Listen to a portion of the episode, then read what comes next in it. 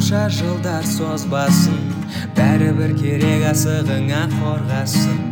Неліктен жалғыз қаламын деп қорқасың бар ғой бар ғой сенің отбасың үйде ең әдемі көбелек. Қалдыруы мүмкін жүрегіңді өкпелеп айтқан шығар біреу өкпеңді көк көкпе деп бекер. Қа- қайырлы күн қайырлы таң қайырлы кеш. Не М, қайырлы күн қай уақытта тын көрмейді бұны тыңдай деп пайда иә? Қай уақытта тыңдап отырса сол күннің қайырлысы. Бүгін бізде бояусыздың үшінші маусым үшінші сериясы екінші маусым үшінші сериясы емес екінші маусым екінші дроп бес дей ма? Дроп қанша? Дроп бір ма? Сондай сондай. Видео версиясы жоқ сондай сондай нетін еді выпуск болып жатыр қазір қасымда баха біржан жоқ мен бір өзім. Потом қасымда жақсы досым бар бауыржан дейтін.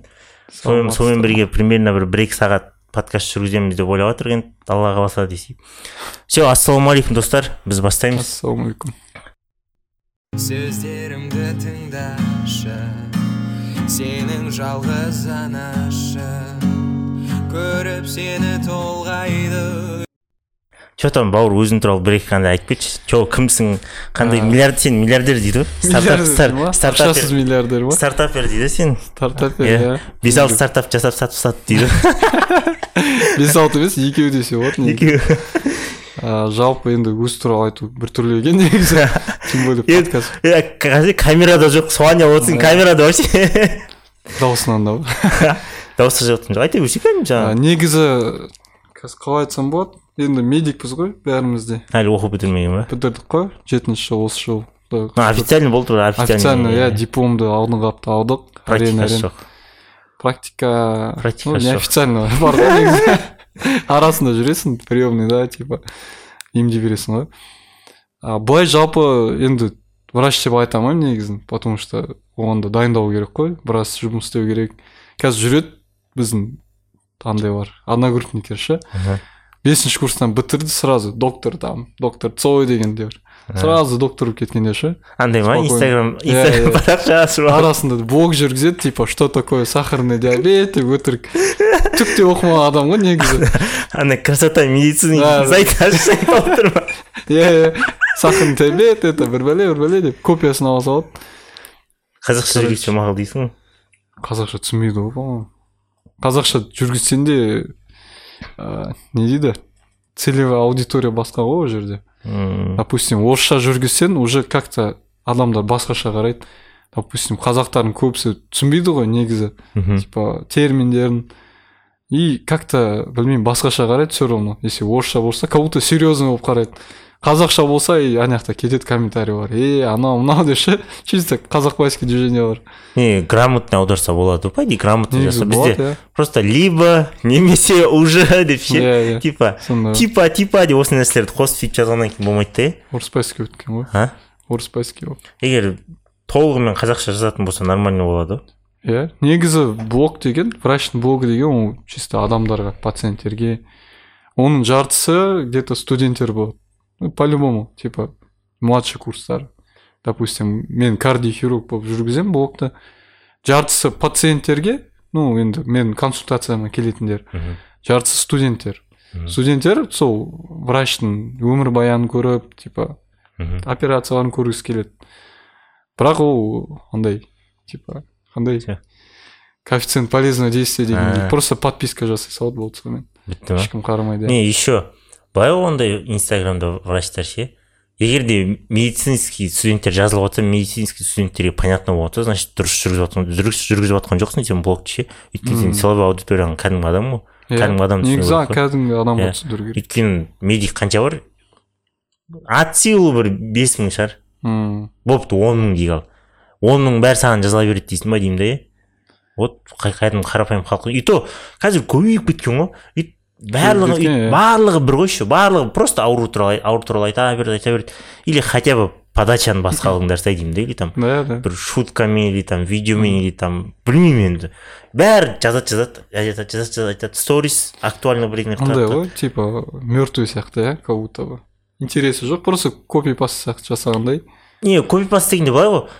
Басында мысалы ол да бір рынок деп алайық да рынок пустой кезде келді да біреулер ше. Иә, и иә. копи пастпен жасады да. Олар миллионға бес жүз алты жүз жүзге жеткізіп алды да.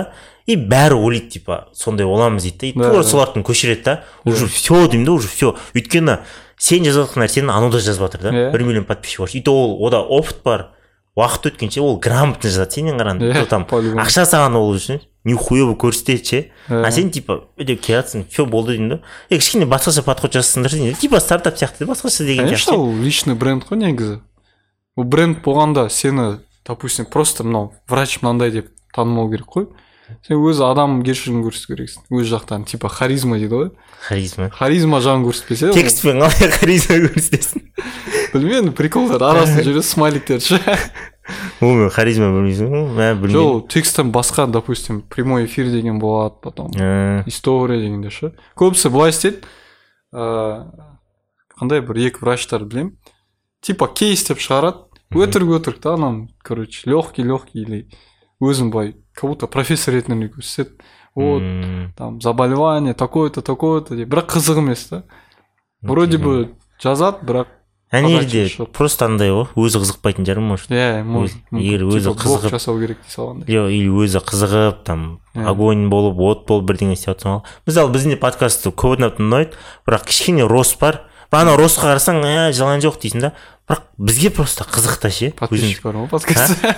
Тыңдайтын адам бар. ма? инстаграм былай андай да бар емес па кәдімгі андай платформалар емес подкаст тыңдайтын ше ол жақта нормально тыңдайды иә иә а инстаграм ютубта аз ғой жақта. Ютубта конечно көретін нәрсе көп. Да ютуб инстаграмда сол ғой негізі. Ну негізі сол біз просто бізге ұнайды да бір жақсысы екінші жағы бар. Мысалы бірдеңелер оқисың бірдеңелер ізденесің бүйтесің сөйтесің ғой. Осы кезде айт, айтып тастаған күшті да ше. Дұрыс иә отырып айтпайды өйткені айт, айтасың былай бір айтқанмен бәрібір ішінде қалып кеткен сияқты ал мына жерге айту үшін андай қылып береді мақсатпен ше типа айтамыз бүгін деп Иә. давай екі сағат деп. И ойыңда ішіндегі бәрін айтып айтып тастайсың да. Алдында келген достарым айтып жатыр ғой мә рахат екен деп ше. Выговорился дейді ғой иә.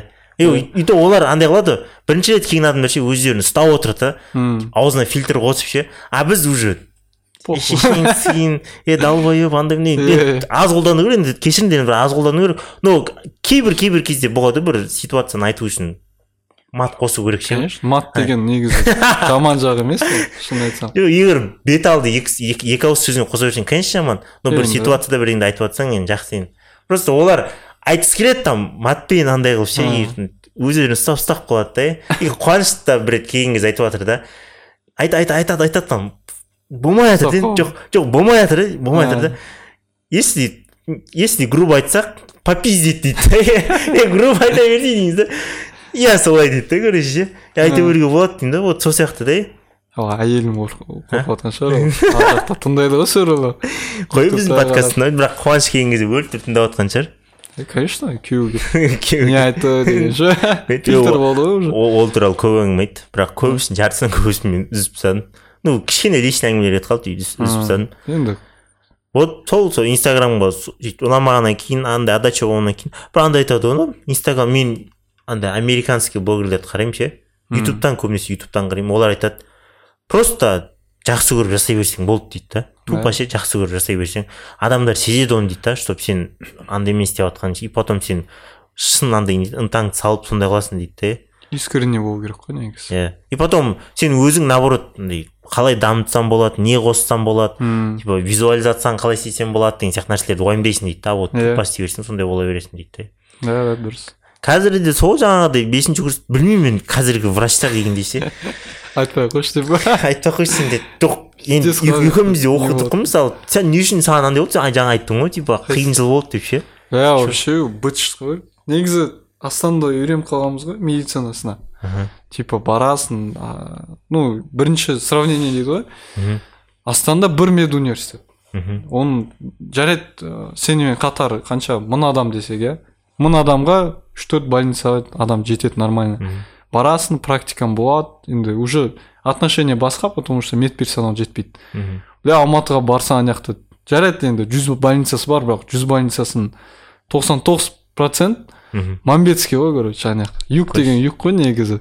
Былай қарасаң. Келесің бля санитаркадан басталып. Кто ты такой? Анау мынау деп короче миына тиіседі короче. Кіресің бастайды сені е сен кімсің? Анау мынау. Аяқ киім шеш былай қара былай жүрме деп короче. Жарайды санитаркадан өтесің бірінші блокпост десең болады. Потом медсестра бар болады. Медсестрамен отдельно сөйлесу керексің. Орысша сөйлесең менсінбейді короче. А. потому что қазақи ғой бәрі. Орысша сөйлесең сразу андай отмороженный сияқты болады Ага. типа жұмыс істегісі келмейді или басқаша қарайды. Қазақша сөйлесең уже как то андай типа теплый отношение болады ғой сонымен. Неге алматыда вроде бәрі нормально емес па орысша сөйлейтіндер де көп нормально или дегенде просто блогерлер ғана ма? негізі блогерлар да көп. Жоқ орысша сөйлейтін блогерлер ма деймін да только или? Орысша Иә. орысша сөйлейтін адамдар да көп сияқты жақта ну орысша дейін емес орысша да қазақша да грамотно негізі адамдар көп бірақ именно медицина саласында допустим да. қазақша ма? средний младший медперсонал дейді ғой медсестра санитаркалар олар көбісі колледжді қазақша бітіреді. Орысша колледж бітіретін там жиырма пайыз ба сондай шығар. М, поэтому уже какой то дисбаланс болады. Одан басқа негізі врачтарға қарайсың ғой мен астанада көп почти бәр больницаның дежурстволарында болғам приемный покой там хирургия анестезия анау мынау бәр жерінде болғам адамдар білем уже сөйлегенін білем уже ыыы уровень басқа да негізі. Потому что адамдар жетпейді оларға басқаша қарайды қолда ну қолдайтыны көп. А, уже көтереді да врачтарын. Алматыда врачтар дофига короче. И да конкуренция страшный уже. Мән бермейді да саған. Келесің айтасың вот мен студентпін мынандай үйленгім келеді типа не істесем болады дегендей. Не істесең не істейсің деп кете бер дейді ғой короче примерно. Уже сондай отношениесі бар. Алматыда көп па не конкуренция конкуренция страшно. Ғой төрт мед университет бар. Төрт мед университетін а сендердің араларында ма или врачтардың араларында ма? Біздерден де врачтардан да неге астанада аз онда. Университеттен ғой. Астанаға келмей ма не жоқ врач врач деген бітіріп алып оқып келе берсең болады жұмыс істеуге негізі көбісі қорқады астанаға суық болғанмен. Потом білмеймін просто қорқады көбісі. Не үшін қорқады астанадан астана алматыға бәрі келеді ғой шымкенттен келеді ақтөбе ақтау семей бәрі сол алматыға барады. Переизбыток та негізі адамдардың врачтардың да. Мысалы қара Поэтому- сен мысалы айтып отырсың сен жаңа конкуренция деп ше? Осыны мысалы менің достарым таныстарым көбісі айтады. Неге мындай врач болып сондай болып істемейсің ондай дейді да? Біріншіден айтамын да айлығы аз деймін де. Айлығы аз иә страшно и потом жауапкершілік көп деймін де. Иә. И потолок бар деймін да ол үшінші деймін да. Потом білмеймін мен мысалы адам андай болады ғой, мысалы өм, мысалы барлық жерде конкуренция болады ше Иә, иә. барлық жерде конкуренция болады. Потом мен не выгребаю короче ол конкуренциядан ұтамын деп ойламаймын деймін мен. конкуренцияда здоровый конкуренция бар? иә нездоровый Иә, конкуренция мен просто өзім ол конкуренциядан мен жүре алмайтын сияқтымын иә деймін да. Мені бытшын шығарып тастайтын сияқты ойлаймын да. Олар айтады да қандай конкуренция дейді да көрдің ба оларда олар типа ойлайды что оқу бітіресің жұмысқа тұрасың все болды деген типа келесің история білесің жазасың бүйтесің сөйтесің кетесің сияқты да. Сонда сен өскің келмей ма мындай мындай деймін да егер өсетін болсаң конкуренция болады деймін да. Конкуренция просто ше мысалы сенің қасында коллегаларың арасында конкуренция болады деймін мысалы иә ше. иә. Саған қандай адам келеді саған қанша андай адам емделуге келеді деген сияқты ше. Или там частный клиникалармен мысалы первый город второй гордың арасында конкуренция болады деймін да страшно иә ол вот сен соның бәрін сезбейсің соның бәрі конкуренция дейді да. Сол конкуренция ұтып шығу керексің дейді да что міне осы врач деген сияқты ше осындай Иә. деген сияқты. егер де сен мал болсаң мә бір күн бірдеңені бүлдіретін болсаң қуып қадаласың ғой. қуып жіберген жарайды Иә. сен соттап жібереді ғой. Иә а вот сен мысалы авторитетный врач болатын болсаң бүйтетін Иә. болсаң дейді да. Бопты бір жерден шығарып жіберді басқа жерлер тарта бастайды деймін да уже ше. Ну короче жаңағыдай брендің болады потом врач ғой нихуя врач Иә, иә. бәрін білесің ше любой жер қабылдайды деген сияқты. Олар оны өйтіп түсінбейді да. Олар короче үкіметке жұмыс істеп жатыр болды үкімет ақша береді деп ойлайды. А, базар Иә, жоқ ақша беруін береді. Но ол қай уақытқа дейін береді? Ол бір потом айлығың өсу керек дегендей ше Мм. бір жерге бару керексің деген сияқты олар өйтіп айтпайды короче көбісі. Көбісі сондай оймен бітіреді көбісі. Сөздерімді тыңдашы сенің жалғыз анашы көріп сені толғайды. Менде бір живой пример бар негізі. Мен ә, әкем врач та детский хирург негізі. А, ол кісі енді алматыда бастаған детский хирург болып оның руководителі бар. Ә, екі руководитель аттарын ұмытқанмын армантаев деген бар. И тағы біреу короче. Негізі қазақстан берейік қазақстан детский хирургиясы нағыз андай основательдер прям номер одиндер. Ол ағам ой ағам деп. Әкем де сонымен қатар. Батя брат пахам ба әкем де солармен қатар істеп короче негізі типа топ пять дейді ғой. Соның ішіне кіреді короче. Өмір бойы әкең топ пять врачқа кіреді братаның донер братишка режиссер шаги привет молодец ол қайтадан нормально болады брат братаң да донердің королі болады құдай қаласа құдай қаласа донер емес бір жері болсыншы бизнес жағынан е анау нейтін еді шаурма фуд дейтін братан қазір білесің ба? А. элитный өткен сондай сияқты ашып жесең бес алты точка құдай қаласа. Шаурма деген жестко иә рекламасы мықты ғой көргенсің ба? Е, вот сондай болып кетсе құдай қаласа. вирусный болып. Болсын құдай қаласа. Братаның бірақ туристке салмай жүрген адамнан не күтесің не десең то бір жерде не то деп. Ол жерін кешір айта берді сол сол әкем премьер болған қалай? Өмір бойы мемлекетке істеп тұр да. Мгм. А, алматыда істеді потом америкаға барып оқып келген. Ол кісі стажировка там бір екі ай ма сондай. Жесткий жерде оқыған детский хирургияны. Детский хирургия дегенде ол тоже бөлінеді ғой. Оның арасында андай бар реконструктивный деген. Бала аномалиямен ту- туады ғой допустим бір порог сондаймен. Қиын порогтарды істейтін ғой примерно. Типа ну қалай айтсақ болады ыыы орысша айтайын иә. Мочевой пузырь бар ғой. Одан уретра шығады потом қыздарда там вагина дегендер нәрселер шығады короче. Ол полный андай болады атрезия деген болады. Типа адам шығатын жері жоқ сол зәр шығатын жері жоқ. Соны реконструкция жасап мен нәрестелерге реконструкция жасайтын операция істейді сонымен шығарып жібереді баланы. Ұзын жаңа мүше істейді десе. Иә иә жаңа мүше сол пластический андай реконструкция. Негізі өте қиын операция болып саналады. Бірақ ол бізде типа тегін болып саналады операция. За рубежом допустим неге врачтар андай бай болып шығады? Оларға операция үшін консультация үшін төлейді. Бізде ондай жоқ короче детскийде тем более. Өмір бойы жұмыс істеген ыыы алматыда істеген заведующий болып істеген астанаға келді. Ы, материнствоның директоры болған короче. Ы, бір больницаның главврачы болған. Біздің даже біздің университетте проректор болып істеген. Қойшы папаң ба? Иә по клинике деген. Ой неғып білмедік біз папаң айтты? Е сен бәсе содан екен десе. Е какой то маған келеді. жоқ бұл стипендиядан құламаған жігіт қой не үшін құламағанын түсіндің грантқа да да. Бір күні бүйтеді короче сабаққа барам бір бір какой то тупой предмет бар.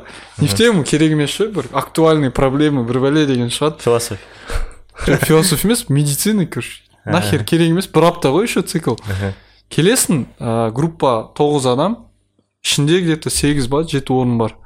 И партаның шетіне отырамын ғой аяқ қисайтып короче әрең әрең и арасында ыңғайсыз болғанмен былай упражнение жасап тұрасың ғой типа белің ауырғанымен там мойын қимылдатып бір күні айыпов встань дейді да маған и түсінбедім может типа сөйлегеннен ба андайдан ба десем пошел вон отсюда дейді да маған и енді түсінбей қалдым сұрадым типа почему деп сұрайсың ғой интересно же просто так емес дегендей вот это тебе не физкультура тебе не спортзал типа дұрыстап отыр типа тыныш отыр дейді да маған и негізі ы, жарайды десе бірдеңке косяк болса или сөйлеп бірдеңке шулап жүрсем бірақ блять адам ыңғайсыз отырған кезде просто қимылдаған үшін сөйлеген біртүрлі ғой негізі. Отырып көрші демендің ғой не иә айтасың ғой отырып көрші дегендей өзің осы жерге отырып аласың деп. Айтады да маған последнее предупреждение деп айтады. Потом жарайды бір сағат отырмай мына жақта шыдап ше. Просто мойнымды былай қисайтып қалғанмен да и все басталды анау. Психо псих бар бәле короче анау. Әйел ма еркек? Әйел ғой. Вот я с тобой типа не буду разбираться я тебя отчислю анау мынау деп короче отчислю сол үшін ба Отчислю ема ғой. мен айтамын давайте деп смело деп Па- базар нет отчисляйте дедім бір күні э, солай короче ашулы болып жүрген келесі күні видимо білген фамилияны қарап біреуден сұрап и уже нормально сөйлесіп короче а у тебя папа проректор оказывается дейді да а мен батяға айта алмаймын просто енді мелочьтарды айтпайсың ғой и уже нормальный отношение ортада отыратын болдың ба Король- Е, бауыржан орын беріңдер бауыржан ортада отырсын деп иә көбісі ойлайды бірақ типа проректордың баласы деп значит оценкасы мықты деп нихуя мен бля бесінші курсты қанша әрең әрең бітірдік қой қойшы батя Қанша андай болса да жп болғанша жп үште төрт болды үште төрт нормально? Ну негізі именно средний. бесінші курстікі төмен болып қалды маған қанша болды есімде жоқ анау уже арасында воп деген болған потом бір сол актуальный бір бәле деген короче скорая деген короче анау бітіріп шықты ғой. Сонымен не айтайын дегенмін ә, бір күні просто батяға айтады вот мынандай коронавирус кезі ғой как раз.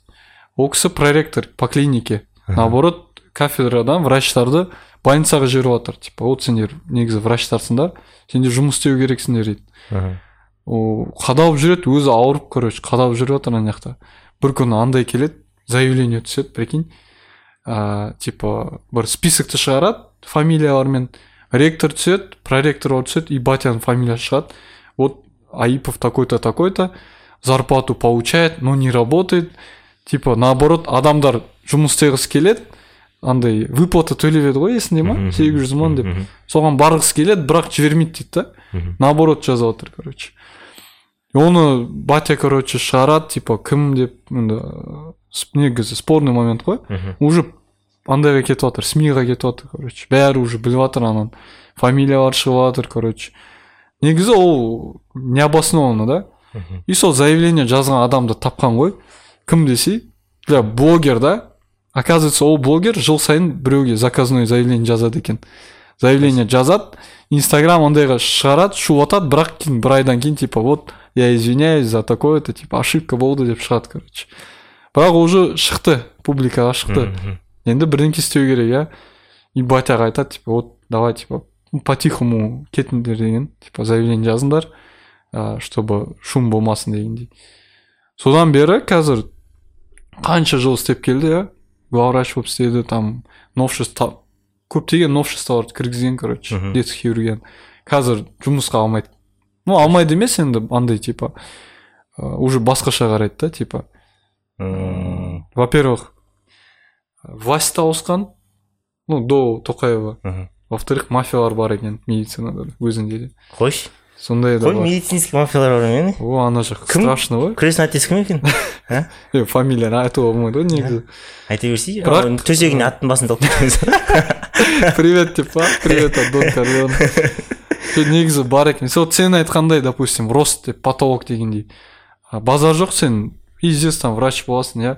Мемлекетке өзің бересің там орден аласың там живой пример дейсің иә. өзіңе пацан кезден көріп өскендей иә ну прям талай нәрсені. Андай австрияда оқыған германияда оқыған сша да оқыған қай жерде там испанияға барып стажировка болған адам. Қазір ыыы жұмысқа базар жоқ енді кіреді хирург ретінде. Бірақ айлығы қандай десе Қандай? үш жүз мыңға жетпейді екі жүз елу мың. Обычный врач. Официант алсаң официант алты жүз мың алады иә. Енді салыстырғанмен прикинь. официант ғой деген енді рикс стадиясы примерно. Риске кіріп Е, жоқ курьер вольттың курьері ше бес жүз мың алады. Менің досым істейді курьер болып. Мопедті алады қанша отыз мың аптасына. Айына қырық мың ба сондай елу мың ба мопед жолдап бес жүз мың істейді ол енді разница какая да? Хирург да? отыз бес жыл стажмен и курьер. Айлығы ананікі жоғары папам қаншада по елуге толды. Елу бірге толады.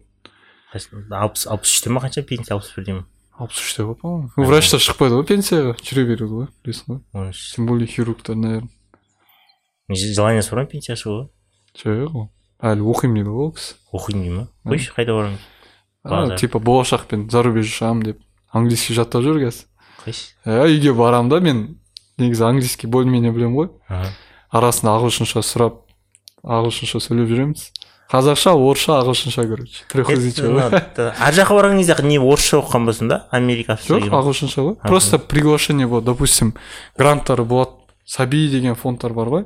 Иә иә. Олар молодой специалисттерді жібереді типа оқуға. Мгм. оқып келгенде уже типа ақтау үшін негізі көп негізі андай бар. Мама врач емес па мама врач емес бірақ андай биотехнология деген бар ғой. Иә. биоинженерия короче микробиология сол жағынан. Тоже научный короче. Қай жақта ол жұмыс істей ма? Істейді иә мынау национальный центр биотехнология бар бөлек короче. Не не не не не тауып жатыр олардың рак немін тауып жатыр ма? А рак немін тауып жатыр ма че какой то қазақстан рак емі ба? Вдруг деп қазақстан наука с- конченый ғой мама кешір конченый десе жоқ олар олар істейтін негізі пайдасы мықты. Бірақ ыыы применениесі жоқ бізде қалай? Бізде зерттейді зерттейді бірақ оны негізі қолдану керек қой.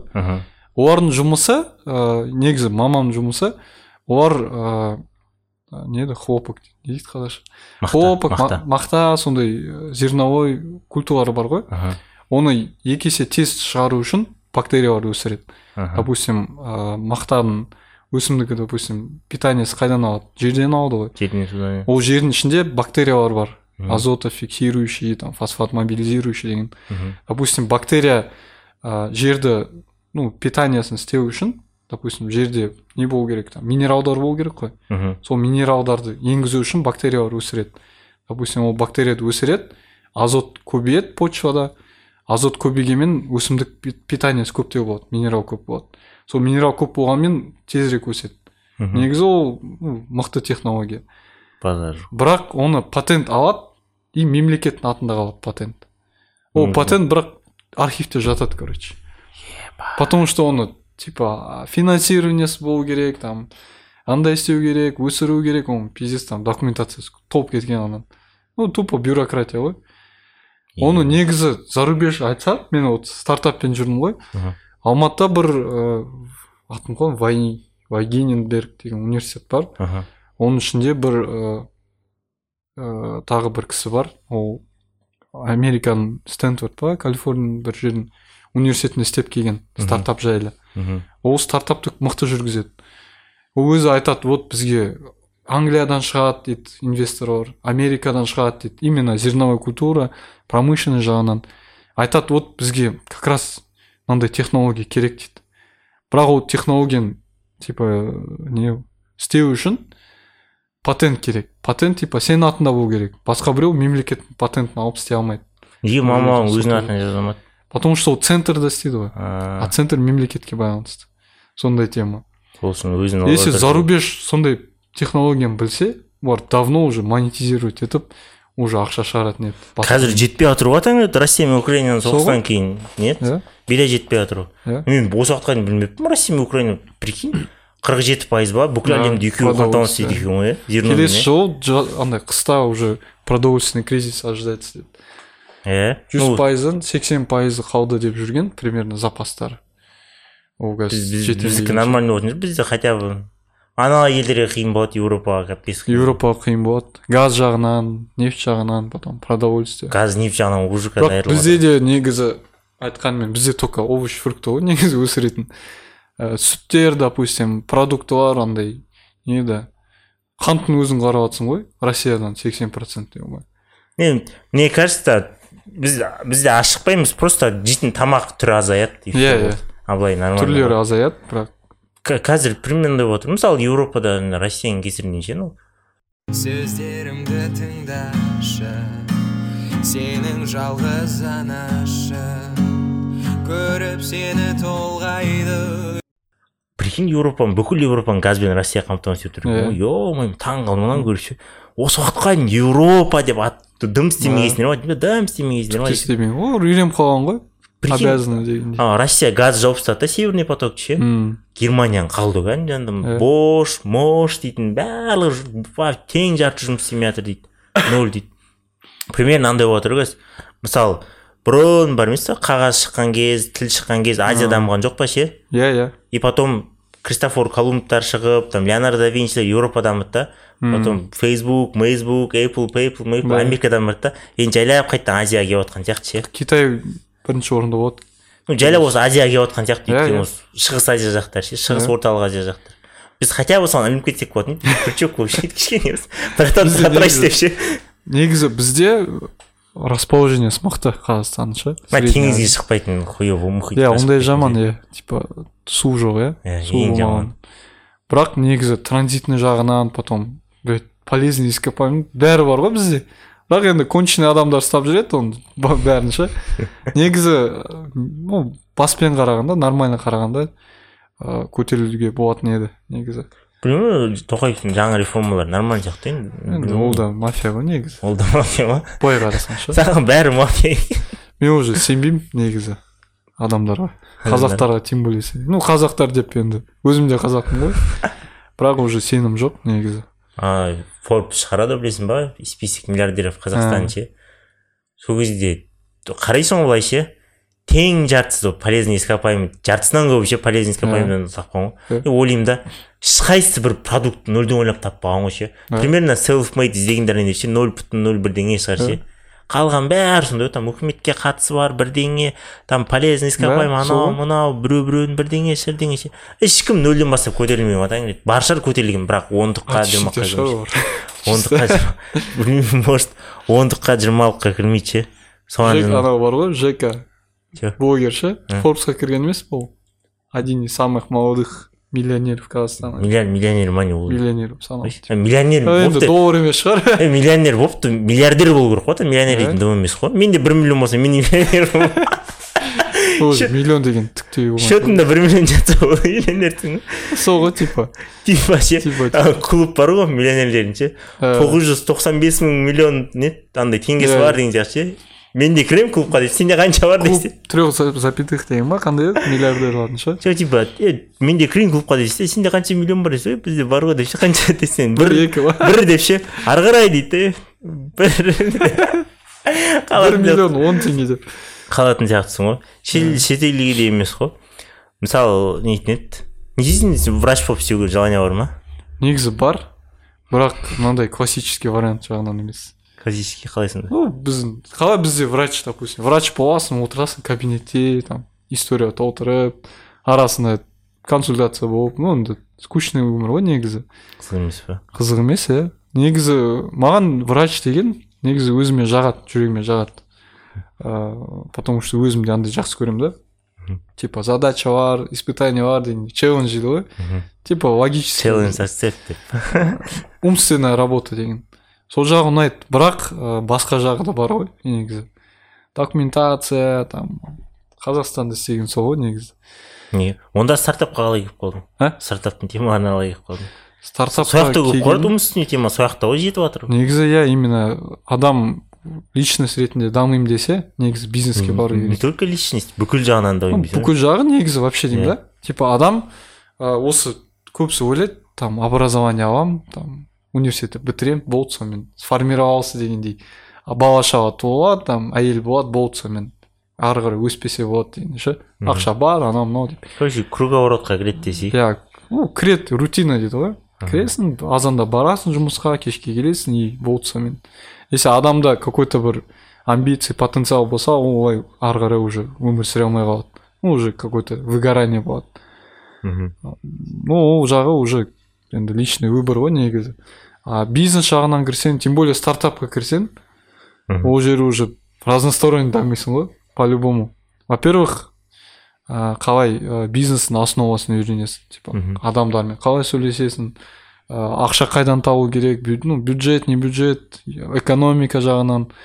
Ә, потом анау customer development деген бар тоже ол негізі өте пайдалы нәрсе. Сен допустим любой бір даже бизнес жағынан болмаса бір идея да допустим мен врач ретінде болсам маған мынандай операция істеу керек болады иә зарубежный. Қазақстанда жоқ дегендей. Ол адамға керек па? Керек емес па допустим? Оны сұрайсың пациент одан жақсы бола ма болмай ма? Ну мынау больница одан кейін дами ма дамымай ма деген. Тоже типа продукт менеджер ретінде ойлайсың да. Уже какой то андай істейсің аналитика жасайсың. Ол жағы бар. Потом стартап деген өзі ол просто ақша табу емес қой просто типа.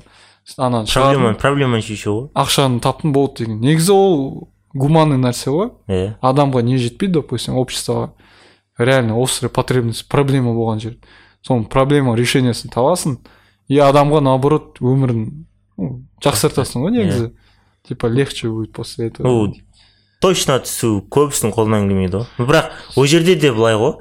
Мысалы бар идея ничто реализация все деген сияқты короче. Иә иә. Сенің идеяң күшті болуы мүмкін бірақ бәрібір де онша болмауы мүмкін. А біреу сол идеямен короче жерден көріп тастауы мүмкін да ше. Кинода көрсетеді ғой өтірік андай типа идея үшін там капец табысатындай ше у меня есть идея на миллион деген ол Иә.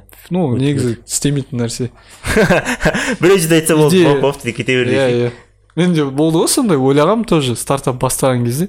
Вот идеям пиздец там ондай ну ешкімге айтпаймын керек дегенде ше идеяны типа көбісі айтады вот ыыы ну басында именно стартап жағында жүрмейтін адамдармен сөйлесесің ғой қалай саған дегендей ұнай ма ұнамай ма дегендей потом бір досым келеді ә, мен проектке подавать етесің ғой там стартапты подать ету үшін примерно бәрін жазасың там идея проекта ә, что ты сделал что не сделал дегенде ше и айтады ей сен қорықпайсың ба сен? идеяны жинап алып ертең өздері шығарса дегендей. И уже басында ойлайсың ғой ең басында типа ей болмайды деп типа біреу ұрлайды дегендей. Потом уже ішіне кіріп ә, сол саланы изучать етіп оқып жүрген кезде ол түсінесің да идея деген нифига істемейді адамға байланысты дегендей. Иә кім кім жасайды какая хоть там жесткий идея болса адам істей алмайтын болса ол идея ештеңеге әкелмейді дегендей. Қалай басталды сенде стартап деген нәрсе? Негізі случайно болып қалды ше. Қалай? Ә, алдыңғы жылы осы уақытта примерно июльда ә, ойыма келген вот мынандай істесе не болады дегенде ше. Тем более стартап деген теманы вообще білмейтін едім мен. Ә, потом бір таныс шығып қалды астана хабта істейтін. Айтты да вот астана хабқа кіре салсай дейді да. Как раз сондай тема жүргізіліп жатыр анау мынау деп құлаққа ілінді короче. И астана хабқа кірдім. Там первая ссылка болды. Подать заявку на этот программу инкубации деп шықты. Мен ол инкубация деген не екенін білмеймін ана жақта еще. Тупо бере саламын ғой жаза салдым бірінші аты ә, nurse деген болды. Просто типа название проекта типа медсестра на английском nurse деген. Сол өтпей қалды короче. Не туралы ол өткенде деген ба мистерларды шақыратын ба? Иә сол ғой негізі. Потом медбике деп жазып қойдым там типа. кәдімгі Өтті. креативный медбике деген өтті Аха. потом распределение болды сентябрьдің басында где то айтты вот сізге ну смс келді почтаға вы прошли на программу инкубации от астана хаб бірақ типа региональный жағынан а, ол региональный именно кбту ның инкубаторы андай жүргізеді екен Мгм. типа сол жылы сол алған екен бірақ сол кбту инкубейшн программ деген бар короче Мгм. Арасында ырза болған владимир деген жігіт бар. Ну жігіт болғанда кісі бар. Именно сол инкубатордың директоры соны типа жүргізіп жатыр ол маған көп көмектесті. Мен қа- менімен қатар где то қырық па елу проект болған. Негізі мықты проекттер де болған. Анау кюфит дегендер мүмкін естігенсің. Иә, типа поминутная оплата фитнеса дегендей. Олар да болған олар да оқыған короче. Потом олар бірақ опытпен адамдар IT саласынан. Допустим программисттер қосқан там уже он жыл істеп жүрген адамдар проекттерін уже жүргізіп жатыр да продажалары бар. Мен болса медик болып түк те білмейсің ана жақта ше максимум там рынок деген нәрсе білесің цел- целевая аудитория клиентский сегмент өтірік соға бересің ана жақта сол владимир деген қасыма алып прям адамдармен таныстырып там нетворкинг жасап уже басқаша қарайсың ғой. Прикинь жеті жыл медицина жағынан жүріп медицина қандай? Неблагодарный ғой келесің сен боқтайды арасында мұғалімдер ұрысып кетеді там шығарып жібереді сондай тема. Ар жаққа келесің окружением басқа да. Адамдар уже өмірден довольны да. Уже андай жоқ типа ақша табу анаған жүгіру дегендей. Уже состоявшийся адамдар допустим уже үш төрт проекттері бар там біреу инвестор жүреді біреу андай короче. Ну уже ондай жоқ короче типа қиналып жүретіндей. Солардың арасында жүрсең уже басқаша қарайды екенсің реально. Типа мынандай өмір бар екен ғой дегендей. Медицинадан басқаша қиналмай жүретіндей. Сонымен үйреніп біраз жүрдім. Потом айтишниктермен таныстырды инвесторлармен. Алматы жағының не жақсы сол адамдар көп андай. Инвесторлар көп бай адамдар көп. Уже сөйлегені басқа олардың біздікіндей сияқты чиновниктер емес миллионерлар ше. Крузактармен жүретіндер. Оларға барасың ей уақытым жоқ деп итере салады. Анау болса допустим тимур туров бар ғой. Солар да келген допустим. Олардың алдында біз андай демо дейді ғой. Сонымен выступать еттік. А, ол спокойно ол негізі миллиардер ғой номер один негізі финтех жағынан. Келді вот бәрін тыңдап потом бір біреуден сөйлесіп былай вот мынандай мынандай деп көмектесіп если что типа обращайтесь деп. Прикинь миллиардер адам Мгм. простой бір балдарға айтады вот если что жазыңдар или сұраңдар звондаңдар типа чем смогу помогу деп айтады. Уже ол жағын түсінесің да истинный вот бизнесмен осы адамдар. Не андайлар емес типа құтырып жүретіндер ше там нефтяниктер потом экономисттер біздің ше андай бизнес там курс үш төрт крузактары бар там вип казактар ше. Бизнес нөл андай. нөл бір кезеттер ма? сөйлесем десең сөйлеспей кететіндер там пошел вон деп жүретіндер. Ондай сияқты емес. Спокойно простой адам. түрінен қарасаң там дольче габбана емес просто обычный костюм Деш- ну, дешевый емес енді средний машинасы да средний типа понты ештеңкесі жоқ білмеймін. бірақ реально сөйлегеннен түсінесің да именно бизнесмен ретінде сөйлегені уже культурный интеллигентный уже уровеньді көресің ана жақта короче солардың өмірі андай ұнады десе иә ну не то что өмірі уже Ну, образ жизни иә, бар, образ сол- жизни, иә. сол тартты больше Ы, Енді сол жаққа сондай болғың келе ма? Енді по любому енді Ә. жүргізу керек иә. Құдай қаласа. Құдай Мен- қаласа. мен сөздерімді тыңдашы сенің жалғыз анашы көріп сені толғайды. Менікінде мен 2017 жылы ана үшінші курс бітірдік сол кезде ше.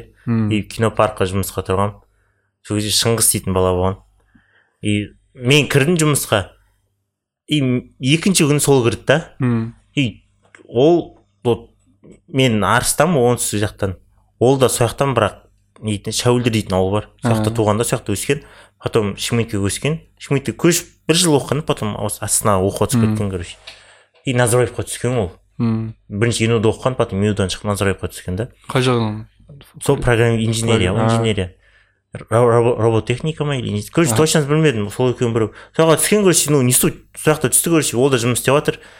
И ауылға айтпай қайттым сөйтіп танысты екен досым осы сөйтіп о зема зема анда екеуміз әңгіме айтып көп әңгіме айтып көп әңгіме айтатын болдық екеуміз ше жаман көп ше подкаст болды ма? Подкаст емес. Без записи просто анау не еді өз жасына слишком ақылды бала ғой слишком ақылды ше. И маған сұрақтар қоятын. Типа бұл өмірде не істегің келеді дейді сен. Иә, иә. мен маған асик дейді не, не істегің келеді асик дейді да. Білмеймін дейсің ғой бүгінгі күнді бітірсем болды дейсің ғой ше Иә, иә. бүгінгі күнді бітіріп ұйықтасам болды деген әңгіме айтасың ғой типа оқу бітіргеннен кейін осындай істеймін бүйтемін деген армандарың жоқ па дейді да типа. Особо арманым жоқ мысалы врач боламын сөйтемін үйленемін бүйтемін андай мындай и потом ол маған көрсетті сол нетін еді форбс потом Мм. еді анау бес жүз фортуна дейтін бар емес па иә иә соларды потом техкранч дейтін ше сайттар соларды көрсетті да. Потом илон маск солармен жайлап жайлап таныстырып сөйтіп айта бастады да осы кісілерді білесің ба дейді да маған типа темасын тыға бастады. И потом ну примерно білетінмін оларды білмеймін емес примерно білетінмін особо аты қызықпайтын. И жайлап сол туралы айта бастады бүйтіп бүйтті сөйтті бүйтті потом анау мынау көрдік көрдік. Потом жақсы араласа бастадық потом демалыс қой. Демалыс күндері ол ар жаққа шақыратын сол. Ана мфц дейтін бар тұғын ше? Иә. сол жақта оның короче братан істейтін туыс братан ше. И сол брат сол сол жаққа баратын жүрсей кеттік деп та типа жатқан не істейсің деп ше. Ана жақта мықты кісілер бар типа ақыл айтатын деп. И сол жақта барып жүрдім мен бір екі күн дым түсінбейсің ғой. Ар жақта күніге бір жиналыс болады пич болады бір бірдеңелер Иә. болады презентациялар болады ше. Анау мынау дейді потом братан танысып қалдым братаным жақсы екен қайта жүріңдер жүріңдер андай қылып сөйтіп танысып жүреді. И сол жерде бір қайрат дейтін кісі бар тұғын ше. Қазір жақта істемейді ол ол да европаға кетіп қалған қазір қайрат дейтін кісі бар Европаға? европаға европаға А. кетіп қалды қайрат дейтін кісі бар тұғын и соның братан сол, сол кісімен таныстырды екеуміз ше осы кісімен көп сөйлесіңдер деді да анау сөйтіп ей үй айтпа өйтіп айтпа өйтіп айтпа деп қояды мына кісі қайрат дейтін ше осы, осы кісі ақылды кісі дейді де мен білетін өмірдегі осы қазақстандағы ең ақылды кісілердің бірі осы андай жоқ айтпа айтпа па казахский әбден мақтап тастады да короче ше Ә. и потом ол кісі айтты не інісін айтты да? Осы мен інім деді да осы Аха. осы осы жаз бойы бір ақылдарыңызды айтыңызшы деді да. Мынау қасында досы деді да осы күні осындай қылыңыздар деді. И короче екеумізге айтты демалыс күндері келіңдер деді да сендерге бір тапсырма беремін деді да че почем не екенін білесіңдер деді да. И демалыс күндері короче барып жүретін болдық. Мен жынданып жүрмін блядь демалыс ұйықтайтын кезде ше анау бүйтіп ше воодушевленный ше заебись деп қой сөйтіп барып. И біздерге кітап берді оқитын ше осы кітапты оқыңдар деген сияқты. Мына туралы айтады бір жерге алып барады ше өзінің ақылын айтады ше и сол кезде сол сұрақты қойды бізге сол кісі. Қайтадан ше? Аха. Осы өмірде не істегілерің келеді деген сияқты ше. Анау маған тура сол сұрақты қойған сөйтсем ол сұраққа өзі жауап таппай жүр екен да ше. И ендігі апта айтасыңдар деді да. И болмаса екі апта үш аптадан кейін бірақ максимум бір ай деді да айтасыңдар деді. И анау шыңғыс келіп айтты енді бүйтемін сөйтемін андай мындай деді. Маған мен сұрады мынау ше. Мен мә білмеймін әлі дедім шынымды айтсам ше. Бірақ не бір продукт шығарғым келеді деді да. Типа андай мысалы кейін міне осыны мен істедім деген сияқты ше, міне мынау менікі деген мақтанып айтатын ше. Бір жерге тығылып емес там бүйтіп емес типа мақтанып бүйтіп көп адам ортасына шығуды айтқым келеді деді да. О жақсы нәрсе деді ол жақсы нәрсе деді да ол ше. Бұндайды көп істегісі келеді бірақ істегісі істегісі келмеді істе істей алмай өтеді деді да иә ну короче навыктар жетпей или там. Сол кетіп қалатындар бар деді да. Бірақ істеуге болады деді да. Қай жақта оқисың деді? Медицина оқимын деді да.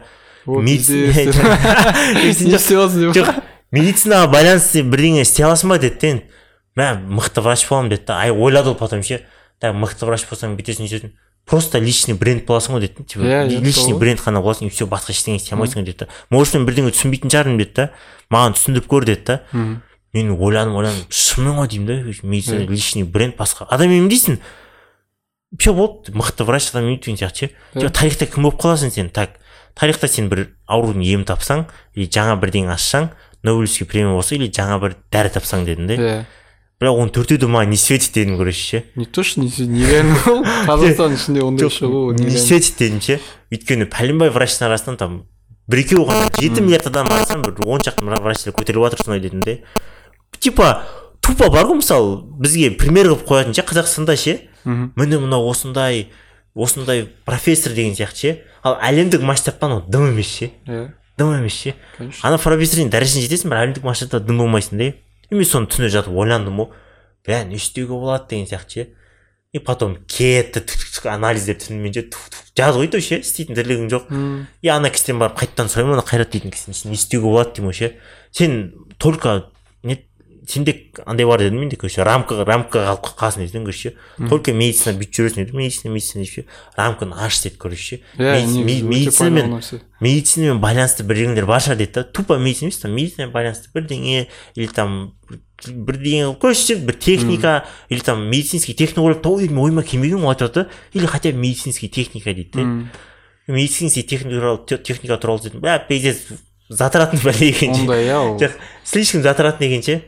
И соңында келдім да короче ол айтты маған или деді да хотя бы бір продукт ойлап тап деді медицинаға қатысы болмаса да деді да сен андайға сенбе деді байкаларға ше типа программисттер Да. сондайлар істейді деген ол байка деді ше неше түрлі программисттер жүр дейді да қазір дым істей алмаған дейді и менің достарым бар дейді да бухгалтерлер дейді да или там вообще мұғалімдер дейді да осы капец мықты нәрселер істеп жатқан еуропада дейді да мықты нәрселер істеп жатқан дейді да сен соларды тыңдама деді сөйтіп деді да енді мен не істеймін деген кезде и маған саған көп айтатын тірлігім ғой көп ол кісі де айтқан типа егер сен ақшасыз дым істей алмасаң ақша бар болса да дым істей алмайсың деген. иә. Сол ой мен әлі күнге шейін ойымда бар әлі күнге шейін ойымда бар ше. И мен ойлайтынмын типа ақша керек оған деп айтатынмын ше. Асхат сен сөйтіп ойлама дейді ше. Главное өзің дамыт дейді да көп нәрсе оқы дейді да. И ақшасыз или хотя бы малобюджетный бірдеңе істеп андай қылсын дейді да. Кейін ақшамен сен ақша саған біреу әкеліп құйса міне асхат деп ше сен тау түгін көресің дейді да. Главное өз өзіңді дам, дамыт дейді да базар жүрсе дамыт дейді да и анау стрифт дейтін білесің ба? Стрифт дейтін стартап американский. Стрип деген иә стрип стартап стрип дейтін жоқ андай ғой. Платежная система ғой.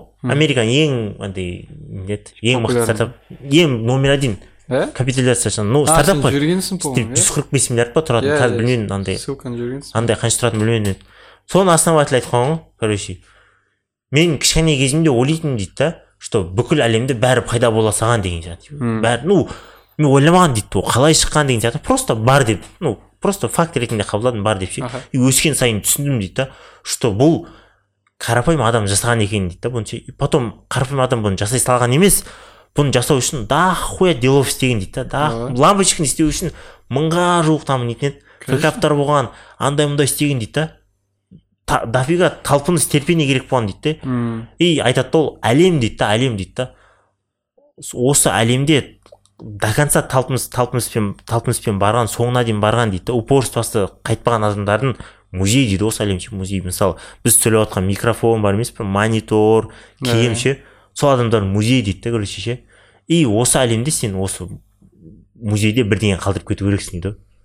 Ал біз короче не қалдырасың? Тупо ештеңе қалдырмайсың дейді да. И мен сол идеямен жүрмін қазір. И мысалы маған айтады ғой жұрттар сен ну өмірлік мақсат не деген сияқты осы әлемдік музейде короче бірдеңе қалдыру ғой хотя бы ше. Хотя бы бір крупица бірдеңе болса да сондай бірдеңе қалдыру ғой какой то полезный зат па иә, полезный иә пайдалы бір әлем әлемге андай бірдеңе сияқты и көбісінен сұрайсың бірақ өзің өзің өмірің мақсаты не сен сол шабуыл нәрсе бақытты болу андай да. Бала шаға и не, оның бәрі жақсы енді.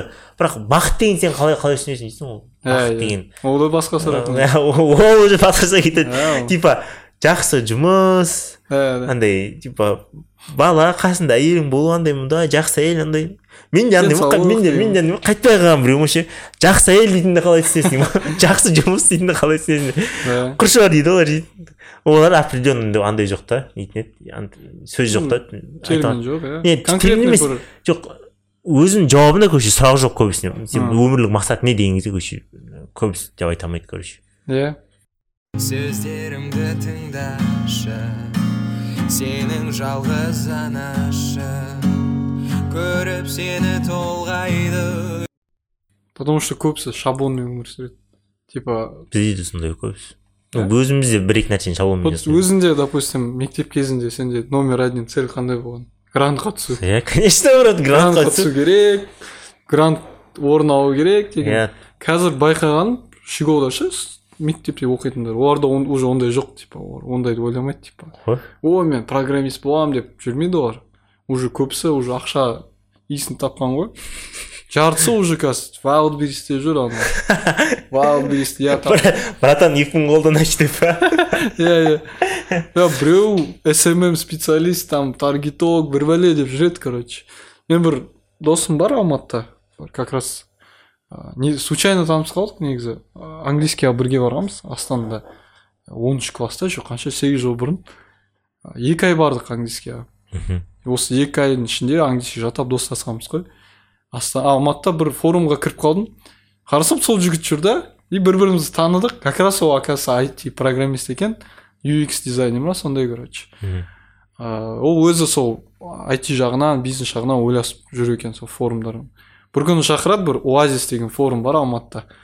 А, оған типа компаниясына екі билет берген екен типа платный. Бір билет қырық бес мың теңге тұрады прикинь. Бля и мен ойлағанмын ғой там пиздец форум ба там ну қырық бес мың теңге билет форум, фуршет бар деп па шведский фуршет бар деп анау мынау енді мықты адамдар келеді деп ойлайсың ғой. Жарайды деп бара саламын ғой досым типа поддержка болу үшін өзім де ештеңке істемегенмін. Барсақ ана жақта андай ғой инфо цыгандар ше.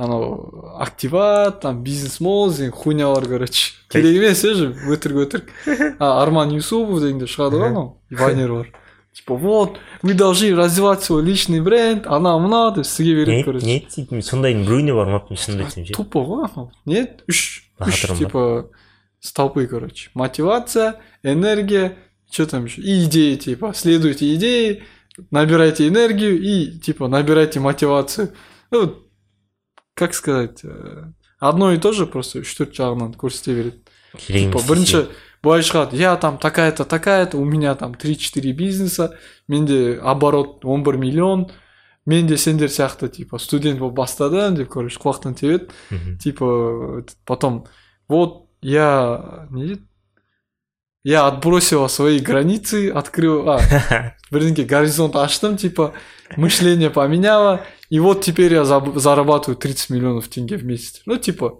былай істегенде ше ну нереально же так. Невозможно нәрсе ғой ол- мен білмеймін біреуіне барып мен навал равикант дейтін кумирім бар. Соның андай бар. Цитатасы бар цитатасы бар. Егер де саған айтылып жатқан нәрсе или жазылған нәрсе жоқ қалай еді? Егер де жазылған нәрсе айтылған нәрсе ше сатылу үшін істелінсе оны оқыма дейді оны оқыма дейді оның пайдасы жоқ дейді. Просто нағыз идея нағыз знание бесплатно берілу керек дейді или или или или фейкаппен болу керек жаңағы Иә, ошибкалармен болу керек дейді. опытпен келеді. Иә опытпен келеді. А вот типа жа- жазылған нәрсе егер сатылатын болса ол значит алынбайды. Ну алмақ қой дейді керек емес дейді короче өтірік и қой содан бері ондай особо андай көңіл аудармаймын бірақ барып бірдеңе таптым дейтіндер бар ғой. Менің ойымша барып бірдеңе таптым дейтіндер кітап оқымайды. Менің Иә. ойымша олар. Просто кітапта бар нәрселер айтқан оларға ше бар ше олардың қалай айтсам болады бір сообщество бар ғой негізі. Допустим бір адамдар миллион адам жинайды иә миллион стадион. Ну мың адам дей салып жарайды миллион емес. Мың адам келеді мың адамға айтады как заработать миллион за один вечер деп иә. Миллион мың адам келеді и сұрақ береді. Сколько стоит билет дейді. Мың адам мың теңге дейді. Уже миллион да? Бір вечерға Ну, кого-то наебал но заработал типа. Сондай ғой. примерно сол мың адамдан допустим шығады біреу который қиналып істейді ол кейін шығады вот я прошел курс анау мынау деп Мм, Ну, сөйтіп один сөйтіп один. мысалдар пайда болады сондай іс болмаса ол да мың конечно братан ешкім өзін жаман жарна не жарнама Айтқысы жүргісі келмейді, келмейді мойындағысы келмейді Иә. что вот мен тоғыз жүз тоқсан тоғызын айтпайды да біреуін Иә. айта береді айта береді негізі бір тоже фраза бар чтобы человек зарабатывал миллион он должен быть готовым к этому миллиону дейді чтобы зарабатывать допустим сен миллионер боламын деп арман болады ғой миллиардер деп.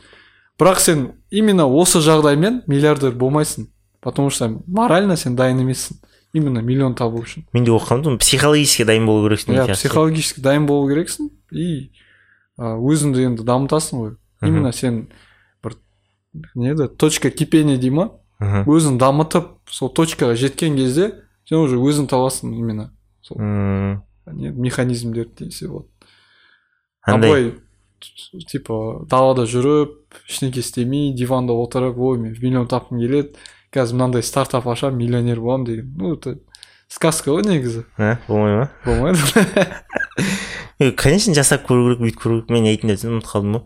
Андай оңай емес не дейтін еді мысалы жасап жатрсың бірдеңелер істеп жатрсың ше? А вдруг соңғы сен ойлағандай болмайды деген сияқты ше? А? А? ондай болмайды мен тоқсан тоғыз процент ондай болмайды мен де білемін соны ше бірақ андай бар да не дейтін еді джефф безостың андай өзім практика жүзінде көргем что кейін бір жетпіс жасқа жеткен кезде сексен жасқа жеткен кезде мә жасап көрмедім деп еренгеннен гөрі ше өкінгеннен гөрі ше лучше жасап көрейін деп ше. А вдруг болып кетеді иә болмаса зато тырыстым деп айтасың да ше. Жасап көрдім деген ше без сожаления кетесің. Конечно. И то мен андай оқыған бір кітаптан мысалы айтамыз ғой біз жаңағыдай ше мен миллионермін миллионер болғым келеді бүйткім келеді сөйткім келеді. Не только ондай емес мысалы любой адамды алайық та любой адам алады мысалы. Мен достойнмын дейді типа машина алуға мен достойнмын осындай жерде кафеде тамақ ішуге мен достойнмын бүйтіп жүруге мен достойнмын бүйтіп айтуға дейді да мен достойнмын дейді да но автор айтып жатыр да нифига сен недостойнсың дейді да егер де сен достойный болсаң сен сөйтіп жүретін едің дейді да значит сен достойный емессің дейді да просто осы сутьті қабылда дейді да и соны қабылда да дальше пахать ет дейді да чтобы соған достойный болсын дейді да ананың бәрін өйтіп айтпай ақ қойшы дейді да ма мен достойнмын мен өйстіп істедім мен осындай машина алуға құқылымын деген сияқты. Нет дейді. Егер де сен алмасаң значит сен құқылы емессің дейді. Просто соны мойында и все болды дальше кет дейді да хочешь не хочешь деген сияқты. Ауыр конечно дейді да но ал дейді да. эго. Жоқ ауыр конечно ал дейді да сөздерімді тыңдашы сенің жалғыз анашы. Көріп сені толғайды. Білмеймін енді құдай қаласа не болатынын бірақ енді әрекет жасау керек главное әрекетке берекет деп. Шынымен ойлады әрекетсіз болмау керек кітап оқу керек көп. Ну көбісі айтады мысалы мен білемін что мысалы көп кітап оқимын деп айтпай ақ қояйын енді там жоқ кітаптың да көп оқуын қажеті жоқ ғой именно керек кітапты оқу керек Иә, жоқ керек мысалы айтпай ақ қояйын мен там көп кітап оқимын оқимын мен кітаптарды да бірақ көбінесе там андай кітаптар оқимын там научный ше иә иә. осындай осындай да.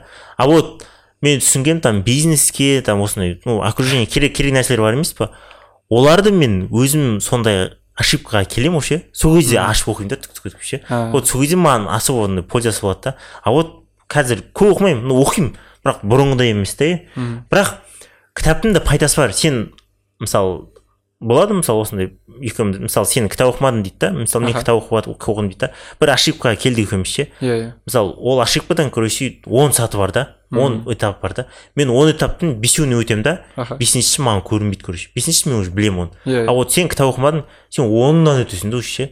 Ал кітап оқыдың сен значит сен он ошибканың бәрінен без проблем өтесің деген сөз емес ол да.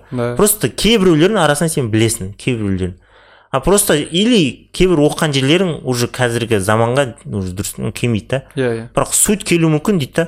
Сен сол сутьті ары қарай айналдырып эволюция жасап алуыңа миың жетпейді да иә иә. А бірақ кітап оқу керек но не сказал что там иә көп оқу керек. Бірақ жаңағыдай оқу керек. Мысалы сен оқисың кітапты вдруг болашақта керек, керек болады деген ол керек болмайды ұмытып қаласың сен. Просто сол моментте сол жерде мысалы сенде болды прям Иә, есть иә. бір бля проблема ше. Вот сол кезде оқу керек сол кезде сен миыңда қалады жестко нормально болады оны да бөлу керек негізі кітап оқығанша иә. Кітаптың әртүрлісі бар ғой. Сен айтқандай научный жағы негізі оқып тұру керек. Научная фантастика дегендер. Потому что адам миында связьдер пайда болады ғой нейронный связь. Допустим сен қандай идеялар бар иә мида? Там стол идея одна. Екінші идея там какой то типа бизнес деген ойлап жүретін. Сол кітап оқығаның хотя бы даже ол темаға байланысты болмаса бірақ нейрондар арасында связьдер болады. Ортасында бірдеңе болады дейсің ғой? Иә и уже связь болғанда уже паутина ретінде қарау керек та. Мхм ә, связьдер көп болса значит идея решениесін табу проблема решениесін табу көбейеді. М, и уже кітап оқысаң связьдер көбейсе наоборот сен бір проблемаға уже ой там пиздец проблема деп қарамайсың сен уже ә, чисто за- андай ә, челлендж сияқты қарайсың. Типа саған мынандай түсті қандай решение табуға болады деген и уже мынаны айналдырасың бәрін темаларын ше оқыған жерін реальный нереальный нәрселерді ше фантазияны ашпады ғой. Мгм. фантазия болған жақсы негізі адам. Потому что сен уже какой то продукт аласың. Если адам именно осындай вот без фантазии андай бар ғой без не еді? Не креативный адамдар там который бір андайда қалып қалған ше ойлау қабілетімен. Олар уже таппайды ғой решениялар М, қиналып жүреді менде тула фантазиям слишком слишком артық мен серьезно слишком вообще деймін ғой мен інілермен ертегі ойымда құрастырып айтатын мама ертек папа ертек прям ойымда айта бердім потом ну білмеймін енді бірақ не дейтін еді мысалы блокнотым бар там блокнотта көп нәрселер жазамын ше негізі мен кішкене кезімде андай болғым келген аниматор болғым келген мультфильм шығаратын ше? И өйткені былай қарайтын мынау тачки мультфильм білесің ба? Иә иә. Соны көрген кезде біріншісін е дегенмен ше осыны адам ойлап тапты деген ше ана жерде актерлар жүрген жоқ ше? Просто адам істеген да жүреді жоқ сиқыр болып көрінді да сиқыр болып ше. Емай осындай істегім келеді дегенмен ше и өзім сурет жақсы салатын бұрын қазір білмеймін самал көп болды ма әлі жақсы салатын шығармын білмеймін. И сондай істегім келген хат ше и папа мамадан сұрайтын мама пападан айтатын осындай өйстіп істейді осындай олар енді білмейді да сол қалай істейтінін ше? Осылай осылай істейді осылай істейді деп сөйтіп е мое мое деп жүретінмін ше? И өсе өсе келе уже зерттей бастадым. Ноль ғой қазақстанда ноль ғой прям жоқ қой. Иә. ноль емес минусқа да кіреді ау под плюс кетіп қалған ғой ондай жоқ қой. И не істейсің не істейсің сурет саласың. Ну вариант бар там шетелдік орын ол кезде мен бітіріп жатқан кезде шетел дейтін какой шетел десең нереально америка шетел десең емай ше конечно. Бізде шетел дейтін андай не только интернеттен ғана қарайтын андай ондай жоқ еді и и жүрдім жүрдім жүрдім потом блокнот арнайы істедім да ше. И блокнотқа жазатынмын мен. Мынау персонаждар ше. Осындай персонаж болады. Осындай әлемде өмір сүреді деген ше мынандай блокнотым болатын жазып жүретін қазір блокнот білмеймін қай жерде жатқанын бірақ үйде бір жерде жатыр. И блокнотыма арнап сөйтіп жататынмын ше кейін осыларды типа болашақта сценарийіммен қолданамын деген сияқты хуйнялар ғой короче и жүрдім жүрдім потом қақтым уже онға он бірге келген үшін нужно отрезвить дейсің ғой былай былай қарау керек деген сияқты иә. Ну болады енді барып шетелге барып тапсырып алады мамадан сұрайсың пападан сұрайсың. Бля не болады дейсің короче хуйсың блядь. Врачтыққа кетемін дейсің. Врачтық деген кезде мен бірінші стоматолог болғым келді. Ғой ә, и одан қалса озыға түскім келді ше. Не керек бірінші стоматолог жазасың екінші стоматолог жазасың үшінші оз жазасың төрт ойым жазасың ғой. Төртінші төртінші редкий нәрсе. Ғой ол обычно озыға кетеді. Озы братан озы алтын белгілер оқыған озды көп тұратын. Неге? Фаза жоқ. Грант брат мен түскен кезде бар емес па озының грант айтайын ба саған? тоқсан жеті тоқсан сегізбен аяқталатын. Орыс тілі алып тастаған кезде. Менің балым тоқсан бесте ше. Мен ілінбей қалдым ғой. И алтын белгі жазылып тұрады стоматологтың бәрі алтын белгі озындан да почти жартысынан көбісі алтын белгі соңғы бір үшеуі ма төртеуі ма бесеуі ма жүз жүз жүз жүз тоқсан сегіз тоқсан сегіз и все бітті болды бітті сонымен мен сөйтіп түсе алмай қалдым мен а, одан кейін тоқсан сегіздің астында бар ғой ше тоқсан жеті тоқсан жеті тоқсан алты тоқсан алты тоқсан алты тоқсан алты о мен екінші бетте алсам ғой екінші бетте тоқсан бес болып тұрмын ғой мен ше емай деген потом басқа жағынан қарағансың басқа жағында вот ойымға түстім соған озы енді бірақ бізде түк те жоқ қой озы дегеніміз не оза братан нормально істеуге болады А? рцрз рцрз да бәрі оза конченый жұмыс қой неге білмеймін мен госслужбадан жалығып кеттім мен ше анау батяның историяларын көріп потом не енді уақыт енді болмай қалған кезде барасың ғой былай просто код жалау деген темалар бар ғой ол жерде көт көт жалау бізде де брат медте де көт жалау бар ғой андай жағында ну бар бірақ прям андай емес та смачный ондай майламай кіру аптасына бір жабайсың бұл ана жақта каждый день ғой мә білмеймін енді медицинаны бітірдік енді ол жаққа қайтадан барамыз ба бармаймыз ба енді. Құдай қаласа бір екі проекттер бар сол проекттер. Мен желательно короче егер желательно болса проекттерім ұшып кетсе деп сондай қыламын ше желательно сол жақта өмір жақсы ше сол жақта құдай қаласа чем мына жақтан қарағанда ше. Мына жақта барсам мен андай болатын сияқтымын андай а, шалдар болады ғой үйде Иә, недовольный өмірге недовольный ше жынданып ше сондай өмірге обиженный иә сондай болатын сияқтымын да. Как будто ішіндегі өз өзіңді андай басып тастайтын сияқтысың ше. Иә иә ұнамайтын сияқты. Білмеймін енді көреміз енді құдай қаласа не болатынын не болатынын бірақ еңбек ету керек жасау керек бәрі болады дейді ғой. иә. бірақ мен ағам бар дейтін еді атын айтпай ақ қояйын ше а, болашақта оқып келген ол да ше. М, болашақта оқып келген там лондонда кореяға барып келген екі рет болашақпен барған короче біреуінде лондонға біреуін тағып жіберген бәрін бітіріп келгенше бас десе басы бар ше. Айтамын ғой мә деп ше. Аға қор болып жүрсіз ғой қор болып жүрсіз ғой деп ше. Жүрді жүрді бірақ резидентураны оқыды да бітірді да. Кішкене жүрді да бір бір екі ай ма частныйға кетіп қалды ше. Иә. Миллион ба ақша алады ше айлық алады ше. Потом не істейсіз десем ше. Клиника ашамын дейді да Бірақ онда осындай андай бар ол. Ол европаны көріп келді че почем не екен ше оның сондай андай бар короче осындай бір проект ашу бір бірдеңе иә. істеу сондай ше иә иә. стартап сондайлар андайлар он ше. Оны қыз қызығады да ол ше. Бірақ страшно қорқады ше страшно қорқады ше. Иә шаг жасауға страшно қорқады. Бірақ мен айтамын оған емай сізде дофига артта андай бар деймін да миыңыз вообще жарылайын деп жатыр деймін да менен ақылды а- анадан ақылды адамдар мен білмеймін мен. Окружениемде бар бір екі адамдар ше бірақ оны жақсылаймын танымаймын ше. Айтамын да жақсылап көрінгісі деп ше. Сіз болды уже бәрі бар сізде. Диплом диплом андай мындай. Сізді любой жерге алады деймін да бір бірдеңе болмай қалса ше. Ұнамай қалса қайтадан кетесіз ше любой жер алады деймін да. Ема деп жүр жүр. Білмеймін әлі ақша жинап жинап ашамын деп қойды енді ашса болар еді. Айтады ғой әйтеуір ашса сені шақырамын дейді дейді. Өзім мына жақта құдай қаласа проектім жүріп кетсе өзім проектім сізге уақыт болмайды деп уақыт Иә. болмайды деп. Құдай қаласа олар адам қалай айтсам болады сөздерімді тыңдашы сенің жалғыз анашы көріп сені толғайды. Адам наоборот амбициясы көп болса или ақылды болса қорқады ше бастауға. Айтатын болса по идее көп оқымай сразу бастап кетсе Иә. дұрыс сияқты иә. Көп оқымай бастай көп ойланбай ше көп ойланбай ше проблема таппайды ғой ше жүре береді пофиг олар салды олар да проблемасынан проблема шығара бере ма? Иә. Негізі сөйту керек негізі. Ше а былай э, слишком дотошно қарасаң ше типа ой мына жақта мынандай істеу керек былай қарау керек деп. Ой ойланып жүре бересің да. Негізі тупо істей беру керек барып істей беру керек. Қадаласың ба қадалмайсың ба күйесің ба күймейсің ба тупо барып никогда дайын болмайсың ғой. Иә тупо істей берсең болды. Негізі оған қалай? Бір одно- одноклассник бар менде болат деген. Не- негізі жақсы бала. Ол инуға түскен программирование бір бәле короче там айти бір бәле бірдеңе короче сондай факультеттер бар. Мен медицинаға түсіп қалдым. Негізі біз мектеп жағынан уже бизнес деп жүрген, жүрген балалармыз ғой. Оқып анау сен сұрақ берген сұрақты тоғызыншы класстан бастап бір бірімізге айтатын едік.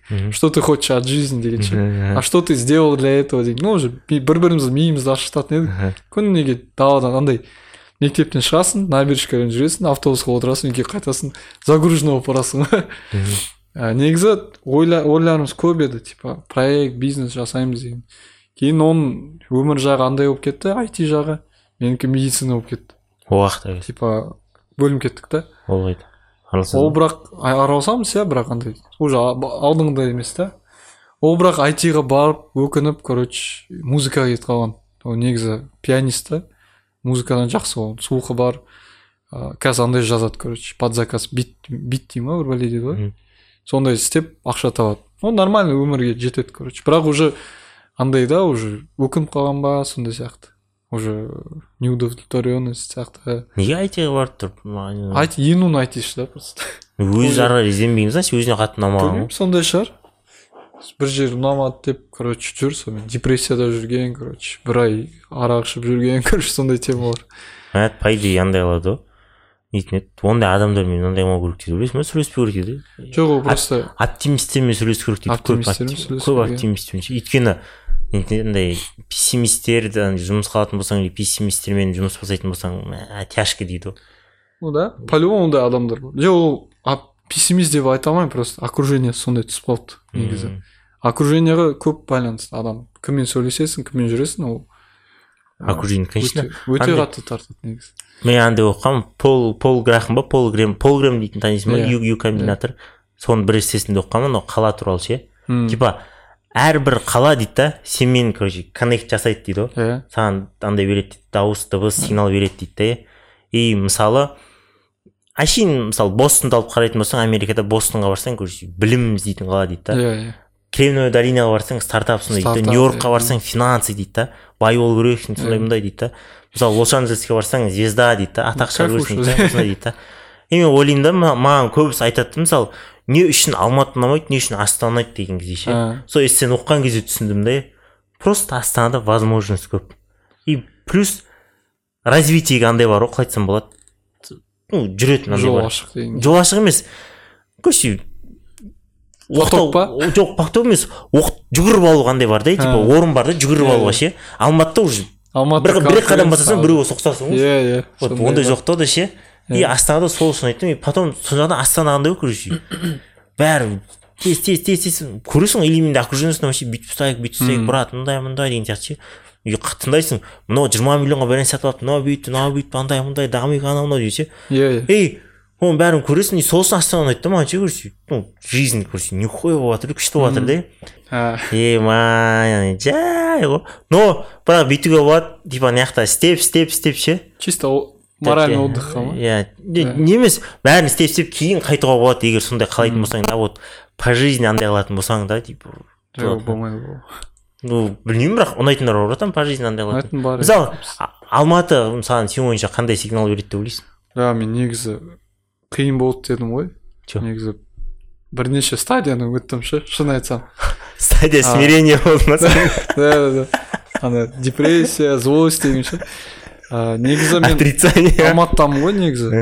Алматыда тоғыз сегізінші классқа дейін өмір сүргенмін. Достарым да сол жақта болған. Резко астанаға көшіп кеттік батяның жұмысымен. Мына жаққа келіп депрессия болды менде. Страшный. Достар жоқ адамдар біртүрлі общениесі басқа. Мектепке барасың төбелесіп шығасың короче там. Біртүрлі да мына жердің бәрі болған. Сол он бірінші классқа дейін әрең әрең бітіріп шықтым. Университетке түстім. Енді уже как то ну, осознау десе болады. Кітап оқи бастадым адамдармен сөйлесе бастадым. Уже басқаша ойлау қабілеті пайда болды. Ә, сол бес жыл оқып кейін бір алматыға ауысайын ба деп ойлап қалдым өзім. Практикам да сол жақта потом енді өзіме челлендж жаса- жасадым негізі ше. Типа негізі астанада бәрін жасап қойғанмын мен. Баратын больница бар жұмыс бар ә, опыт жинаймын десең кардиохирургия без проблем кіре беретін едім. Ә, наставник дейді ғой врачтардың. Соларды топ тұр. Ағам да врач болып істейді короче. Ну Мгм. открытый да бәр жер. И ойладым типа че енді мына жақта патолог болды алматыға чё жеңіл өмір деп? Па да. Алматыға бардым. Бля бірінші кей барған кезде короче анау юктың аты юк қой негізі. Барасың хирургияға кіресің пациентпен сөйлеген түрін ұнамады маған короче. Ну слишком грубо сөйлеседі. А, потом наоборот сен замечание істейін десем саған айтады ей типа көтің қыс дегенде айтады да? Ну типа старше же. Профессорға жүреді арасында өз правиларымен короче. А, пациенттердің өздері сөйлегені басқаша уже как то басқаша қарайды оларда реально случай болған. Адам экстренный операцияға түседі операция істемей тұрып сексен мың теңге сұрайды типа. И спокойно қарайды да ондай нәрсеге а мен ондайға үйренбегенмін потому что мен наоборот западный жағынан үйренемін типа пациентпен сөйлесу керек там взятка деген теманы вообще қарсы едім мен ше ақша алу тем более ауырған адамнан ақша алу деген ше. Қазір жүр дейсің ғой. Қазір жүрміз иә ұятсыз болып сол соны көрдім уже ішімнен андай неприязнь болды да ана жақта. Жүргім келмей қалады больница барда потом короче ойладым а че мен типа какое то испытание ретінде қарадым да. Типа ну мынандай условие болады енді не істей аламын деп жүремін ба депрессия ұстап или бірдеңке істеймін ба дегендей. Как раз сол стартап темалар басталды а, потом өзім тупо где то он шақты больницаға барып ә, дежурствоға барып жүрдім қадалып ше ана жақта біреулер бірдеңке айтып кетеді біреулер жақтырмайды короче. Ақырын соңында уже бір екі врачтар таптым уролог негізі мықты адамдар. Ә, сен айтқандай бренд жасаған адамдар жас та бірақ уже брендер бар жүз елу мың адам подписчигі бар короче. Ақша табады анау мынау. Бір күні барамын да айтам аға сіз акцияға ақша құймайсыз ба? деймін да инвестиция жасау. Акция деген лохотрон ғой дейді. Короче. Ебай потом жарайды дегенсіз. Соны зерттей бастадым. Потому что ана жақта бір өзің жүресің достар жоқ таныс адам жоқ. Сөйлесем десең басқа адамдар уже мына жаққа үйреніп қалғансың. И уже уақытты бос өткізбеу үшін оқи бастадым да финансы жағынан акция жағынан потом экономика политика бәрін оқи бастадым. Ыыы қайтадан центрларға бардым. Врачтармен таныстым. Уже нетворкинг жасадым потом какой то бір навыкты таптым ше өзімде. А, қазір студент алсаң оларға айтасың ғой бар больницаға бар опыт жинап жүр деген. Ну типа практикаға бар опыт жина дегенде. Олардың бірінші сұрағы кімге барам? дейді типа. Не істеймін дейді. Куда пойду? С кем буду общаться? дейді. Содан қорқып, қорқып бармай тастай салады. Или біреу тартпаса только таныс болса или туысқан болса. Мен как раз солай жүріп он шақты больницаға қадалып жүріп уже навык таптым өзіме. Любой больницаға барып қазір врачпен сөйлесіп жұмыс істеп бере аламын допустим өзім ше. Смело айта аламын потому что талай нәрседен өттім талай адаммен сөйлестім уже подходты да білемін уже ыыы селф маркетинг деген ну продай себя деген ше спокойно уже кіре аламын допустим. Ол чисто за счет алматы. Ол медицина жағынан. Потом былай ше өмір жағынан. Былай блин еще жұмысқа кірді ғой медбрат ретінде. Мгм. ейба ойлағанмын ғой че там типа стипендия аламын медбрат болып істеймін өмірге жетеді дегендей. Нифига? Ана жақта бомжалай етіп кеттің ба бомжовать еткенсіз ғой е продукты қымбат ары бері жүру ақша керек братишкаға бересің арасында оны жиырма мыңдай типа ну енді братишкам ғой сука врачкалар бір айтпашы да, сен жүресің ана ақша санап ше біреудің қызы ғой ата ана деген астанада типа поддержка беретін еще қызың жоғына деп қоясың иә негізі бір қызбен сөйлесіп жүргенмін. Расход болған айттың ба? Нам не суждено дедің я я не хочу жениться деп ойладым нафиг надо деп потом уже қарайсың ғой тапқан ақшаң максимум жүз елу мың шығады айына. Негізі былай қарасаң біреуге жетеді иә. Бірақ ойлайсың да блин неужели сен осы өмір сүру керексің дегендей. Осындай сен пределың деп и оқу бастадым потом стартап темалармен жүріп ыыы біраз адаммен сөйлестім именно айтишниктермен таныстым. Арасында крутой андайлар шықты продукт менеджер дегендер который щеголдар да? жиырма бір жас жиырма екі жас уже миллиондап ақша табады. Компанияларда істейді біреуі дистанционно ыыы бинансқа істейді короче біреу анау не еді? Скиллбокс деген бар ғой. Соның подразделениесінде істейді. Айлықтар миллион миллион ну пятьсот примерно плюс минус и уже ойлай бастайсың типа почему так дегендей мә шынымен андай иә сөйтіп істейтін адамдар. Вообще андай вообще басқаша болады аурасы вообще иә басқа иә болады. аурасы басқа сөйлеген де басқа. Мына жақта да врачтармен сөйлесіп көрдік қой андай қайтсам болады. Андай емес та. Тартымды емес иә тартымды емес бір жағынан екінші жағынан не адам болады типа тартымды потом сөйлегеннен ше иә өзін ұстағаннан айтасың ғой мә нихуя а, мынау действительно да достойный адам екен. басында бірдеңе бар деген сияқты иә. өзің примерно ярлы ілесің ғой бірінші ше. Вот оларға нормально ярлы ілесің. Мына жақта мен де больницада жүрген кезде врачтардың бәрі сондай ғой иә. Анау мынау недовольны бәрі бәрі недовольны а вот аналар довольны ондай емес ше. Иә. наоборот ана қайрат дейтін кісі өмірге риза болып күліп жүреді ше. потому что уже настрой сондай адам. Иә уже уже біледі да ол ше что иә. бүкіл нәрсе типа өзінен зависит там бірдеңе болса үкімет кінәлі ондай Конечно. нәрседен қажеті жоқ деген сияқты ше. Өмір күліп жүреді бүйтіп жүреді. Айтады да ол мен де әлі осындай қазір осындай болды. Ол да ол кезде мә о- біз екі мың он жетінші жылы жүрген кезде ол да мә бақуатты кісі тұғын.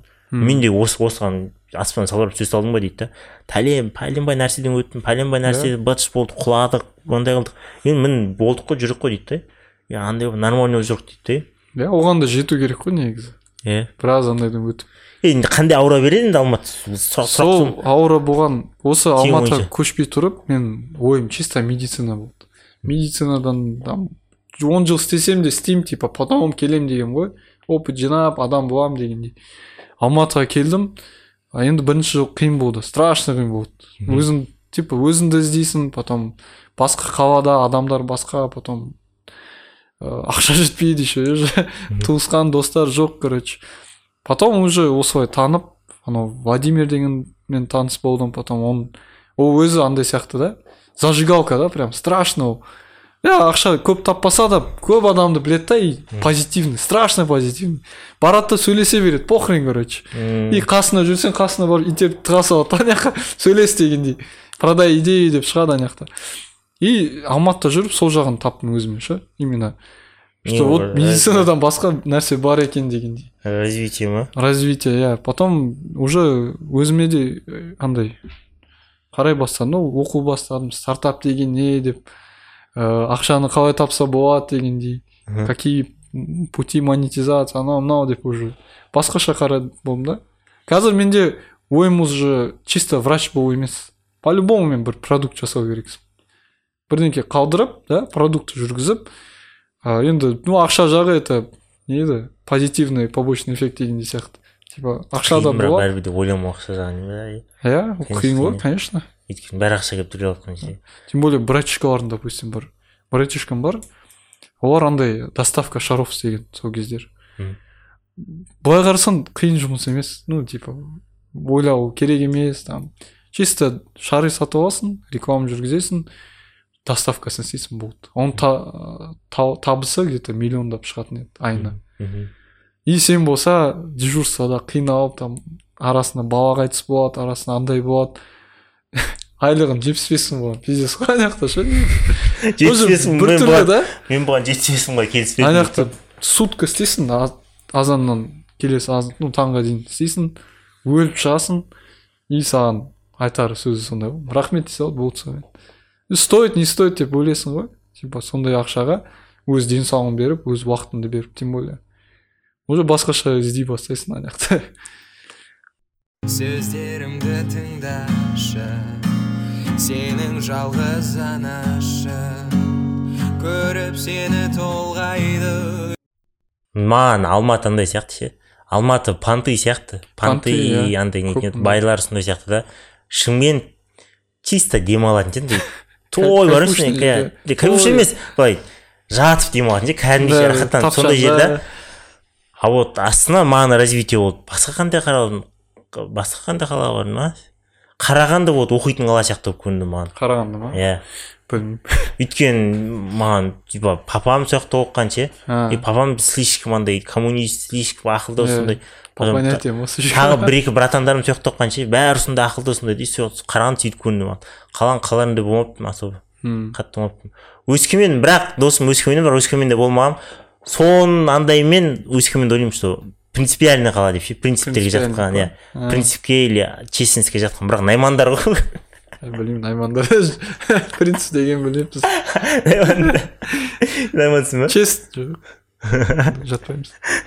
Честный дегенге сенбеймін ше найман честный арасында бар ғой бірақ. білмеймін енді әйтеуір ін- інім де жүр қасымызда сол соған қарап честный болатын шығар деп. Осы уақытқа дейін не айтасың? Кішкентай сенен кішкене адамдарға. Осы уақытқа дейін не үйрендің? Қандай ақыл осы уақытқа дейін? Иә қандай ақыл айтатын деймін? Адам простой болу керек негізі. Ше простой? Иә. Простой болғанда көп қой андай.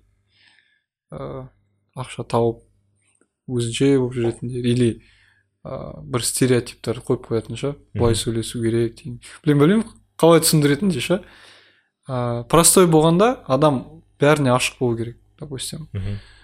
Ыыы білмеймін мен і, зарубежге барып келгенмін.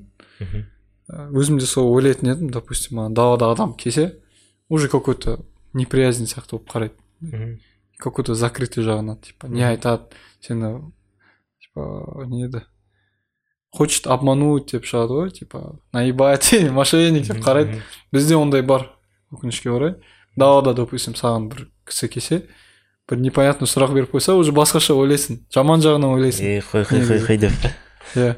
Че то хочет дегендей ше че то не то дегендей Ә, ол жағынан негізі дұрыс емес потому что осы случайный встречалар или какой то беседалар иә біреу келіп одан да бірдеңке тапса болады негізі. Какой то выход тауып бір возможность болып қалуы мүмкін.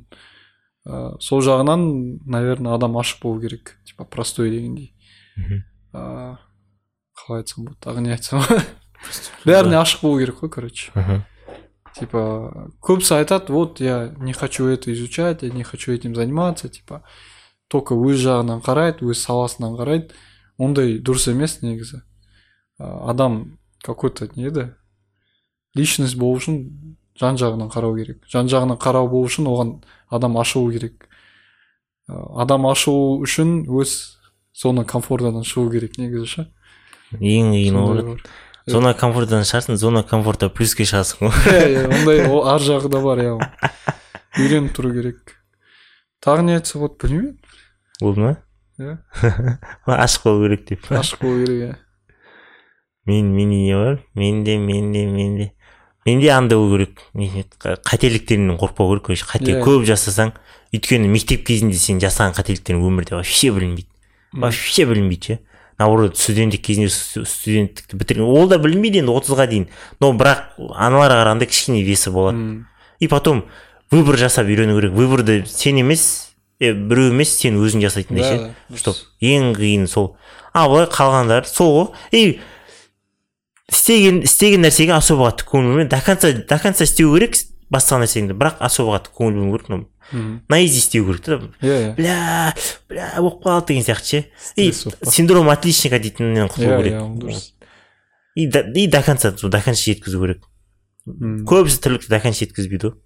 И жаңағыдай выбор жасап үйрену керек. Ең қиын вот соны айтасың басын айтасың. Ә, мен мектеп кезінде бір жақсы кітап оқығанмын жақсы деп айта алмаймын енді. Правильный кітап оқығанмын сол уақытқа. Сол именно сол кезеңге именно сол кітап жақсы болып қалды да маған. Прям полезный болып. амиран сардаров деген білесің ба? Естігем. Негізі блогер такой типа. Естігем. Ол былай қарасаң такой типа непонятный адам да. Бірақ досым айтқан кітабы бар деп. Сол қанша оныншы класста болған едім. Сол кітабын случайно оқып қалдым. Электронный вариант. ә, вс- не еді аты кім еді? типа қазір ә, путь мужчины деген ба сондай сияқты короче Ә, негізі путь мужчины мальчик болып жүрсің негізі 80% су да анау кітаптың Мгм. бірақ основной идеясы жақсы не бастасаң да ә, жылап вот мынандай болмайды анау мынау обстоятельства виноваты виноват тот виноват это деп жүру болмайды деген бірдеңке бастадың ба тупо істей бер деген. Қадаласың ба бірдеңке шықпай ма тупо істей беру керек деген. Это есть путь мужчины деп жазған где то там білмеймін может ұмытып қалған шығармын арасында. Негізі сол идея басыма кірді да. Типа бірдеңкені істегің келсең соған барып істеу керексің. Мгм. жүгірем десең далаға шығу керексің. Кроссовка сатып алу емес майка сатып алу емес там абонемент емес тупо далаға шығып жүгіре бастау керексің. Ә, спорт жасаймын десең тупо бастау керексің отжимание тупо. Не надо там как сказать обстоятельства іздеп там мынандай болу керек идеальный условия іздеп тупо жасау керек. Көбісіне сондай совет болу керек та басынан. Сол идея басына кірсе допустим көбісі күтеді ғой вот мен ә, через пять лет буду миллионером деп бірақ ештеңке істемейді жүреді просто. Галлюцинация ше ана өзін уже ойында уже миллионер болып жүр бірақ өміріне қарасаң түк те істемеген дегендей бірдеңке істе десең қорқады там или бармайды дегендей. Сол идея жақсы көмектескен маған именно мектеп кезінде оқығанда. Потому что одан кейін мен уже принципке алдым өзімді. Вот ә, допустим бір план бар оған не істеу керек дегендей. Мгм. бірінші сұрақ ну цель ғой типа какая цель да? Не нені күтесің дегендей. Что ты хочешь да. Допустим от жизни что ты хочешь там оқудан не ну не қалайсың просто так бармау цель да? Ол цельге ә, уже цель болса уже какой то маршрут болады ол маршрутқа көбісі сол маршрут жағында қалады типа вот мен білем қалай баруға болады не істесе болады бірақ ештеңке істемейді. И екінші сұрақ что ты сделал для этой цели чтобы ну быть этим человеком дегендей? Не істедің допустим. И абонент сатып алдым абонент сатып алдым бірақ жүрмедім деген сол ғой. Уже сол жағынан ойлаған дұрыс та сен айтқандай типа. Тупо істеу керек. Ұнайды ма ұнамай ма? Істей бересің. Дисциплина ғой дисциплина иә дисциплинаны құрасың уже даже если сен результатың басқа болса уже бірдеңкеге алып келеді. По любому бірдеңе үйренесің ғой Иә. барысында по любому бірдеңе үйренесің ғой ең қиыны мынау ғой мен андай болып жатқаным ше мысалы көбісіне қарсы жүру деген сияқты. Мысалы айтады ғой бәрі ой бұндай істемей ақ қой бұдан дым шықпайды Иә, деген иә. сияқты ше. Вот ең қиын сол білесің ба? Иә Өйткені- біреуді тыңдап. Жоқ мысалы барлығы бар емес па? Барлығы басқа нәрсе істейді. Сен бір өзің басқа нәрсе істейсің да. Мысалы қара былай айтсам болады астанада мысалы мен мысалы бір стартап істеп жатсам бар арасында стартапты қолдайтын айтатын андай айтатын адамдар ше? Дұрыс андай мақұлдайтын ше? И мен сол адамдармен жүруім мүмкін а вот егер мен арыста істейтін болсам ауылда ше? Тасташы дейді ғой мен бір өзім боламын да. Мысалы маған мен айтамын мысалы бір досыма е асик тасташы дейді екіншісіне барамын ей тасташы дейді айтады «Тас- бәрі тасташы дейді да и сол кезде мысалы өз өзіңде күш жинап жоқ мен тастамайын деп до конца істей алатын адамдар аз болып барады Иә. жаман аз ғой вот сол не только ондай мысалы любой бір инновацияны істеп жатқан кезде новаторлар ше талай адам айтқан ғой ой тасташы деген сияқты вот иә иә ең қиын сол ғой ең қиын ше до конца өту ғой иә вот солардан бірдеңе шығады ғой иә негізі бірақ бізде жаңағыдай ғой тәрбие дұрыс емес қой мектеп кезіндегі ше? Да. Ну бұл жерде де біреуді кінәлап жатыр енді бірақ ол кезде мысалы дұрыс қой енді бізге біреу тәрбие беру керек қой. И то бір жағынан жолды көрсету керек жолды көрсету или бір жағынан ну папаларымыз да берді базар жоқ тәрбие. Но олар да идеальный емес қой. Мысалы конечно. мен андай кітаптар оқимын мысалы как воспитать детей андай мындай деген сияқты ше. Мен нетін еді айтады маған көбісі әкең сені жақсы тәрбиелеген анандай мындай деп ше андай мақтайды енді кейбір жерде. Андай мындай күшті тәрбиелеген сияқты. Базар жоқ біз мысалы сенің де әкең мысалы жақсы тәрбиеледі да. И әкең мысалы он нәрсенің саған сегізін берді да ше. И екі жаман нәрсесін берді да. Или жеті жеті жақсы нәрсесін үш жаман нәрсесін берді да. Иә. Егер де сен өзіңді дамытпай өзің оқымай өзің жаңа нәрсе білмей и то ол қалып темп ұстап тұру қиын ғой братан. Уақыт өте сен төмен түсуің мүмкін ғой. Конечно. И егер сен төмен түсетін болсаң өз балаңа он үш жақсысын бересің да жеті жаман нәрсесін бересің ғой. Или соны бересің соны берсең құдайға шүкір ше сол жеті нәрсе жетеуін жақсысын берсең құдайға шүкір. Көбісі бермейді. А вот мен сол үшін оқимын да чтоб әкемнің жақсы нәрселерін өзімде сақтап әкемнің жаман нәрселерін көріп бұл дұрыс емес екен ғой деген сияқты ше. И балама соны типа бермеу да. А бізде былай ғой мысалы жаңағыдай ұят болады жаман болады иә дейтін нәрсе. иә не үшін десең ше сол үшін деген сұрақтар ше. Мысалы балаға қызық қой ол. Сен наоборот бала сөйтіп сұрағанда қызыққанына рахмет айтсай деймін да. Папа не болды деген кезде түсіндіріп өйтіп ше. Сол үшін деген ше. Вот сол нәрселерді түсіндіретін мысалы маған мысалы папа кейбір айтқан не үшін сол үшін деген сияқты. Ше жындаңыз деген кезде вот мен уже қазір кішкене кітаптар оқығаннан кейін білемін что ол кезде өйтіп айтпау керек мына кезде бүйтпеу керек. Не ол ол папаның кінәсі емес ол просто ол білмеген да. И онда минустар бар. Менде базар жоқ көп кітап оқып мен де идеальный боламын емес. Менде қателерім болады что балдарға берілетін ше. Егер де балаң білетін болса ол қателерін біледі да. Бүйтіп бүйтіп бүйтіп тұралап өзі ары қарай нормально болып кетеді деген сияқты. А бізде бля ол жағынан қиын ғой. И то бізде білесің ба сөздерімді тыңдашы сенің жалғыз анашы көріп сені толғайды. Мысалы мындай бар біз балдармен алдында подкастта талқылағанбыз. Маған мысалы айтпаған әке шешем дәрігер болып дейді саған айтқан ба дәрігер бол деп? кішкене кезінен негізі айтпаған. Айтпаған ба? Жоқ қара мысалы саған айтпаған саған бірдеңе айтамын қазір маған да айтпаған да. Бірақ ну тікелей айтпаған маған асхат сен дәрігер бол деп бірақ қара жиында отырған кезде столда отырған дастархан отырған кезде ше мынандай әңгіме қозғайды дәрігерлер жақсы иә дәрігерлер жақсы айлық алады дәрігер болып иә. жүрген күшті ақ халатты жұмысы таза адамдарды емдейді осындай күшті мүшті. А сенің ойыңда сен братан фильтрің жоқ сенің. Иә, сен иә. тупо сосудсың ғой тап таза сосудсың да. И потом тағы айтады е бір жағынан юристтер де болған жақсы типа сотта жұмыс істейді типа не адам құқығын қорғайды заңды осындай осындай осындай дейді да. И прикинь алты жастағы баланы он бірінші жасқа дейін сондай әңгіме айтады. әңгіме айтасың да сен де ше и бір жағынан сен оған қалай айтсам болады өзі жеке жүретін адамда қалай еді қалай қалдым өзі жеке жүретін адамдар ше мысалы? Одиночка. Жоқ одиночка емес. Мысалы айтады ғой мысалы самостоятельный вот. Вот сенде и то он бірінші сыныпқа дейін бізде самостоятельность дейтінді үйретпейді ғой байқайсың ба бізге? Үйретпейді иә вообще үйретпейді. и бір қара дәрігер туралы юрист туралы әңгіме бізге айтқан да мысалы дастархан бойынша ше. Бірақ тікелей айтпаған асхат сен дәрігер бол деп. Иә, бірақ иә. сондай әңгіме қозғала берген қозғала берген. Он бір жыл бойы ше. И самостоятельность самостоятельность туралы самостоятельностьке бізді особо қатты үйретпеген. Біз не жейтінімізді не киетінімізді қайда баратынымызды не істейтінімізді бәрін уже шешіліп қойған да иә иә. И он бірінші сыныпқа келген кезде асхат таңда дейді ғой короче. И братан айтады таңда деп та. Бір менде самостоятельность ноль. Екі қандай мамандық білемін мен? Врач? Юрист юрист. ағам юрист болды уже. Ағам юрист болды уже. Не қалды? Врачқа барамын е мен врачты өзім таңдадым деп ойлап жүргенмін мен. Иә иә. Оказывается олай емес екен. құйған бір кітапты иә. Ой, құйған емес олар. Олар қалай айтсам болады? Может детское место ашса или бізге жақсы болсын деп ше? Жаман оймен айтқан жоқ олар жақсы оймен айтты. Бірақ олар бізден мамадан мен сұраймын пападан ше бізден олар отмаз жасап құтылады жоқ біз саған айтпағанбыз ондай деп ше. Иә иә прямой вот вот именно прямой айтпаған и олар сөйтіп құтылып кетеді да. А вот по сути олар бүйтіп арт жақта уже ast жақта олар айтып тастаған уже айтып тастаған. И мен ойлаймын да басқа семьялардан бүйтіп сондай байқаймын да бүйтіп бүйтіп бүйтіп ше. И кейбір ағаларыма айтамын ондай әңгіме көп айтпаңыздар деген сияқты ше.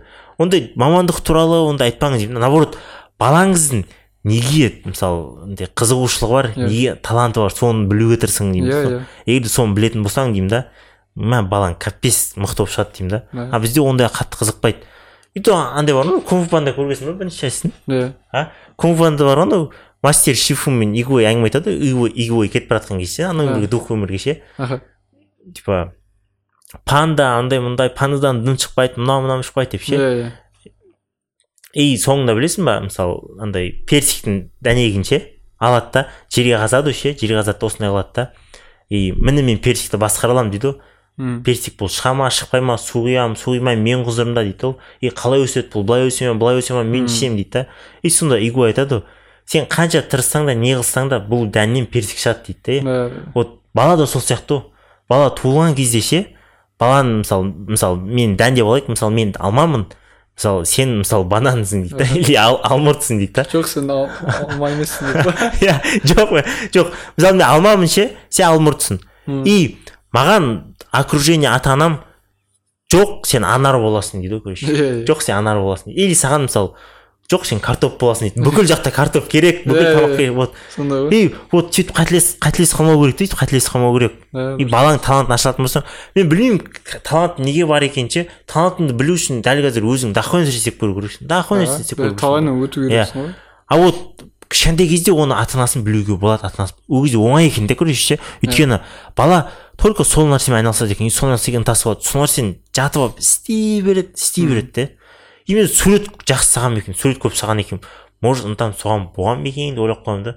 Ну оны көру керек енді білмеймін деген сияқты. И мен содан қорқамын да кейін сол баланың сөйтіп ынтасы бар екенін білмей қалғанда и біздің может әке шешем қорққан шығар егер мен суретші боламын десең ақша суретші не табады ол заман Иә, дұрыс па суретші а вот қазіргі заманда ойлаңызшы суретші не табады деген Иә. сияқты ше. Там дизайнер боласың құр болмағанда ше.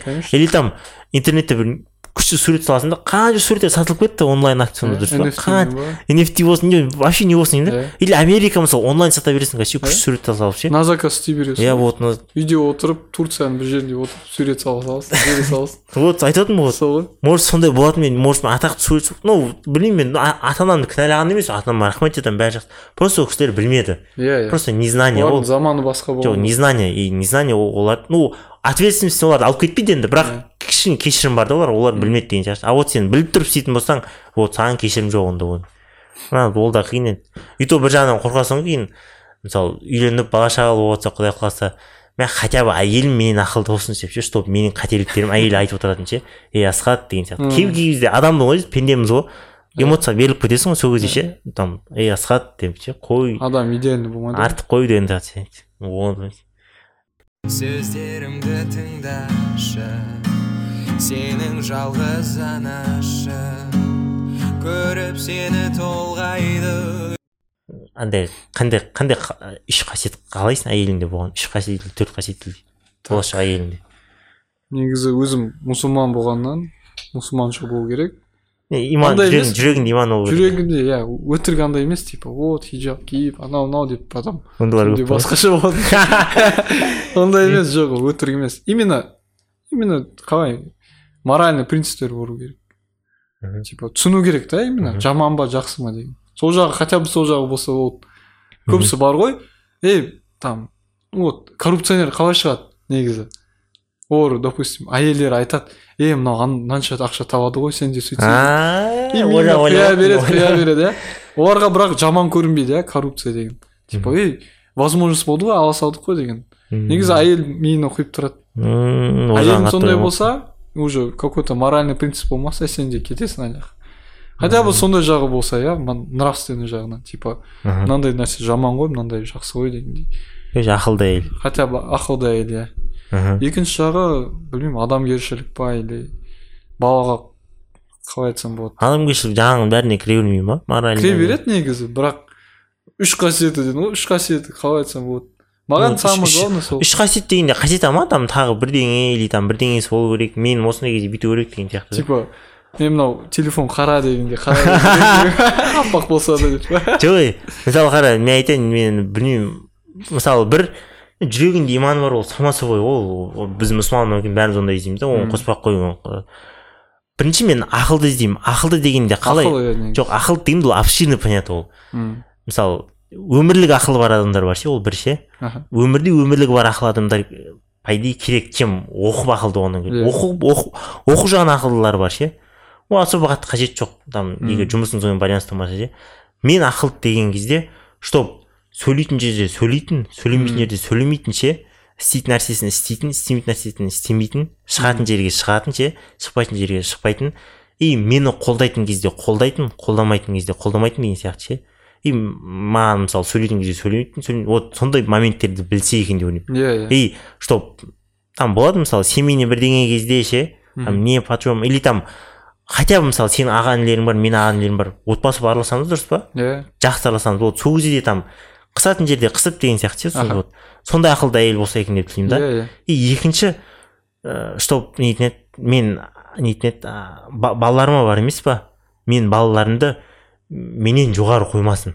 Өйткені бала бала болады бірақ менен жоғары қоймау керек бала шағаны өйткені егер де қалай айтсам болады семьяда мысалы әке шешесі онша болмаса балдар по-любому онша болмайды. Конечно Если- иә если мен папа айтатын маған ше сен балаңа қанша сөйле, дейді да қанша айт дейді да жиырма пайыз ғана барады дейді. Ал сексен қарап сексен пайыз саған қарап өседі дейді. А вот я хочу чтобы мен әйелім мені сыйлаған мені бірінші орынға қойған да и бала шаға потом өзің қойған М, бала шағаны үшінші қойсын өйткені бала шаға базар жоқ ойлау керек бірақ бала шаға кейін кетеді ол андай болады Иә. екеуміз қаламыз деген сияқты. Вот екіншісі сол да. Үшіншісі білмеймін енді ақылды әйел болғаннан кейін үшіншісі там ата анама қарау қажет. Өйткені мен ата анаммен тұратын кезде ата анама өйткені қара бірінші орында ше осы әлемде бірінші орында. Мен үшін бірінші орында інім бар інім мен үшін. Басқа ешкім емес ата анам да емес ағам да емес інім мен үшін інім. Інім үшін мен бәріне дайынмын. Екінші да екінші мен ағам и ата анам да и сол мен ағам ағам мен ата анам и сол мен ата анаммен бірге әйелім де ата анасы кіреді сол екінші орынға ше иә. Вот үшінші орынға уже сол может үйленіп жатсақ мен әйелім болады да. Вот бірінші орынға егер де мен әйеліме әңгіме айтып жатсам неге мен бірінші орында емессің деп жатсаң көп сөйлеме дейсің ғой. Інім по любому бірінші орында болады мен. Інім всегда бірінші орында вот айтып жатырмын ғой ей ата анама қараған дегенде өйткені мен оның ата анасына да сөйтіп қараймын. Мен ата анама қалай қарайды? Мысалы қыдырып келсе ойбай о қалайсыздар деп күтіп алып әңгіме айтып ше күліп андай қылып үйіне барған кезде ше мысалы қызын сыйлап ондай қылып сөйтіп сондай қылып қараймын да. И білмеймін енді қазір қыздар ондай қарайсың ба қарамайсың ба? Ондай қыздар аз ғой. Жоқ негізі бар. Бар ма? просто уже просто бар іздеу керек па? Іздеу керек негізі шынын айтсам. Қа- қа- қалай іздейсің оны? мен өтірік айтпаймын бір қызды кездескенмін любовный отношение демей айтпай ақ қояйық енді. Случайно кездесіп қалдым. Ыыы ақтауға ұшып жатқан кезде бір қыздың тойына барғанбыз.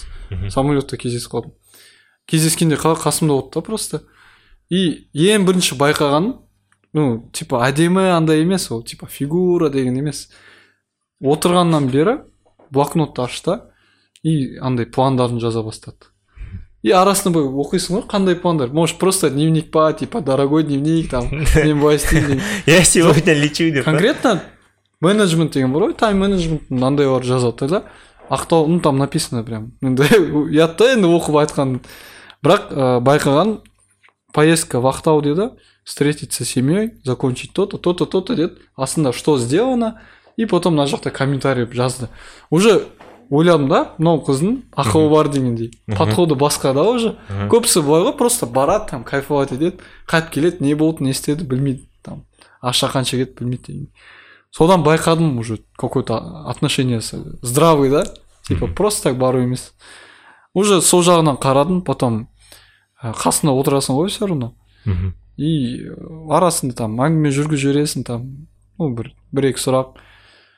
И ә, арасына бір специально приколдарды тастаймын да? Ну енді пошлый емес андай жесткий емес такой безобидный прикол тастайсың и реакциясын қарайсың если не в тему кетсе то уже не то деген и ә, андайына қарайсың да примерно? Отдачасы қандай болды деп сол жағында сөйлеген уже басқаша болды типа тәрбиесін көрдім да?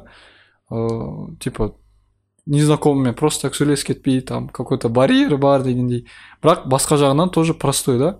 Типа сөйлеседі спокойно. Типа андай өзінше болып тұрған жоқ. Бізде көп қой андай қыздар. Сөйлесемін дейсің да там пиздец там өзінше болып я королева деп кететіндер. Жоқ ондай болмады. Потом ә, самолеттан шықтық ә, он ол оказывается ақтауда туысқандары бар. А мен ақтауға бірінші рет келіп жатырмын вообще ше- шөл дала ғой ана жақта. Аэропорт вообще көт жағында еще қалған қалай баратынын білмеймін ана жақта. Адрес та жоқ короче точный. И әпкесімен тұр сөйлесіп былай таныстырып айтып отыр давай типа машинаға апара саламын ештеңке етпейді деп. И как раз ойладым вот ә, қызбен танысамын десе уже қасындағы адамдармен танысу керек дегендей әпкесімен сөйлесе бастадым уже түсіндім да тәрбиелі отбасынан шыққан дегендей уже сөйлегені басқа культурасы да басқа андай боқтап сөйлеп андай қуып сөйлейтін жоқ еді. Сол жақта уже примерно ойладым мынау нормальный қыз ғой деп ше? Қай ол қыз. А қай қайдан өзі алматыда жүр ол. А? а алматыда жүр ма алматыда? Алматының қызы екен. Кбту да оқиды. М, кбту ның бір вышмат вышмат па бір бәлесі бар короче. Жесткий ажа қойшы сырт сырт келбетіне қарайсың ба қарамайсың ба қыздар?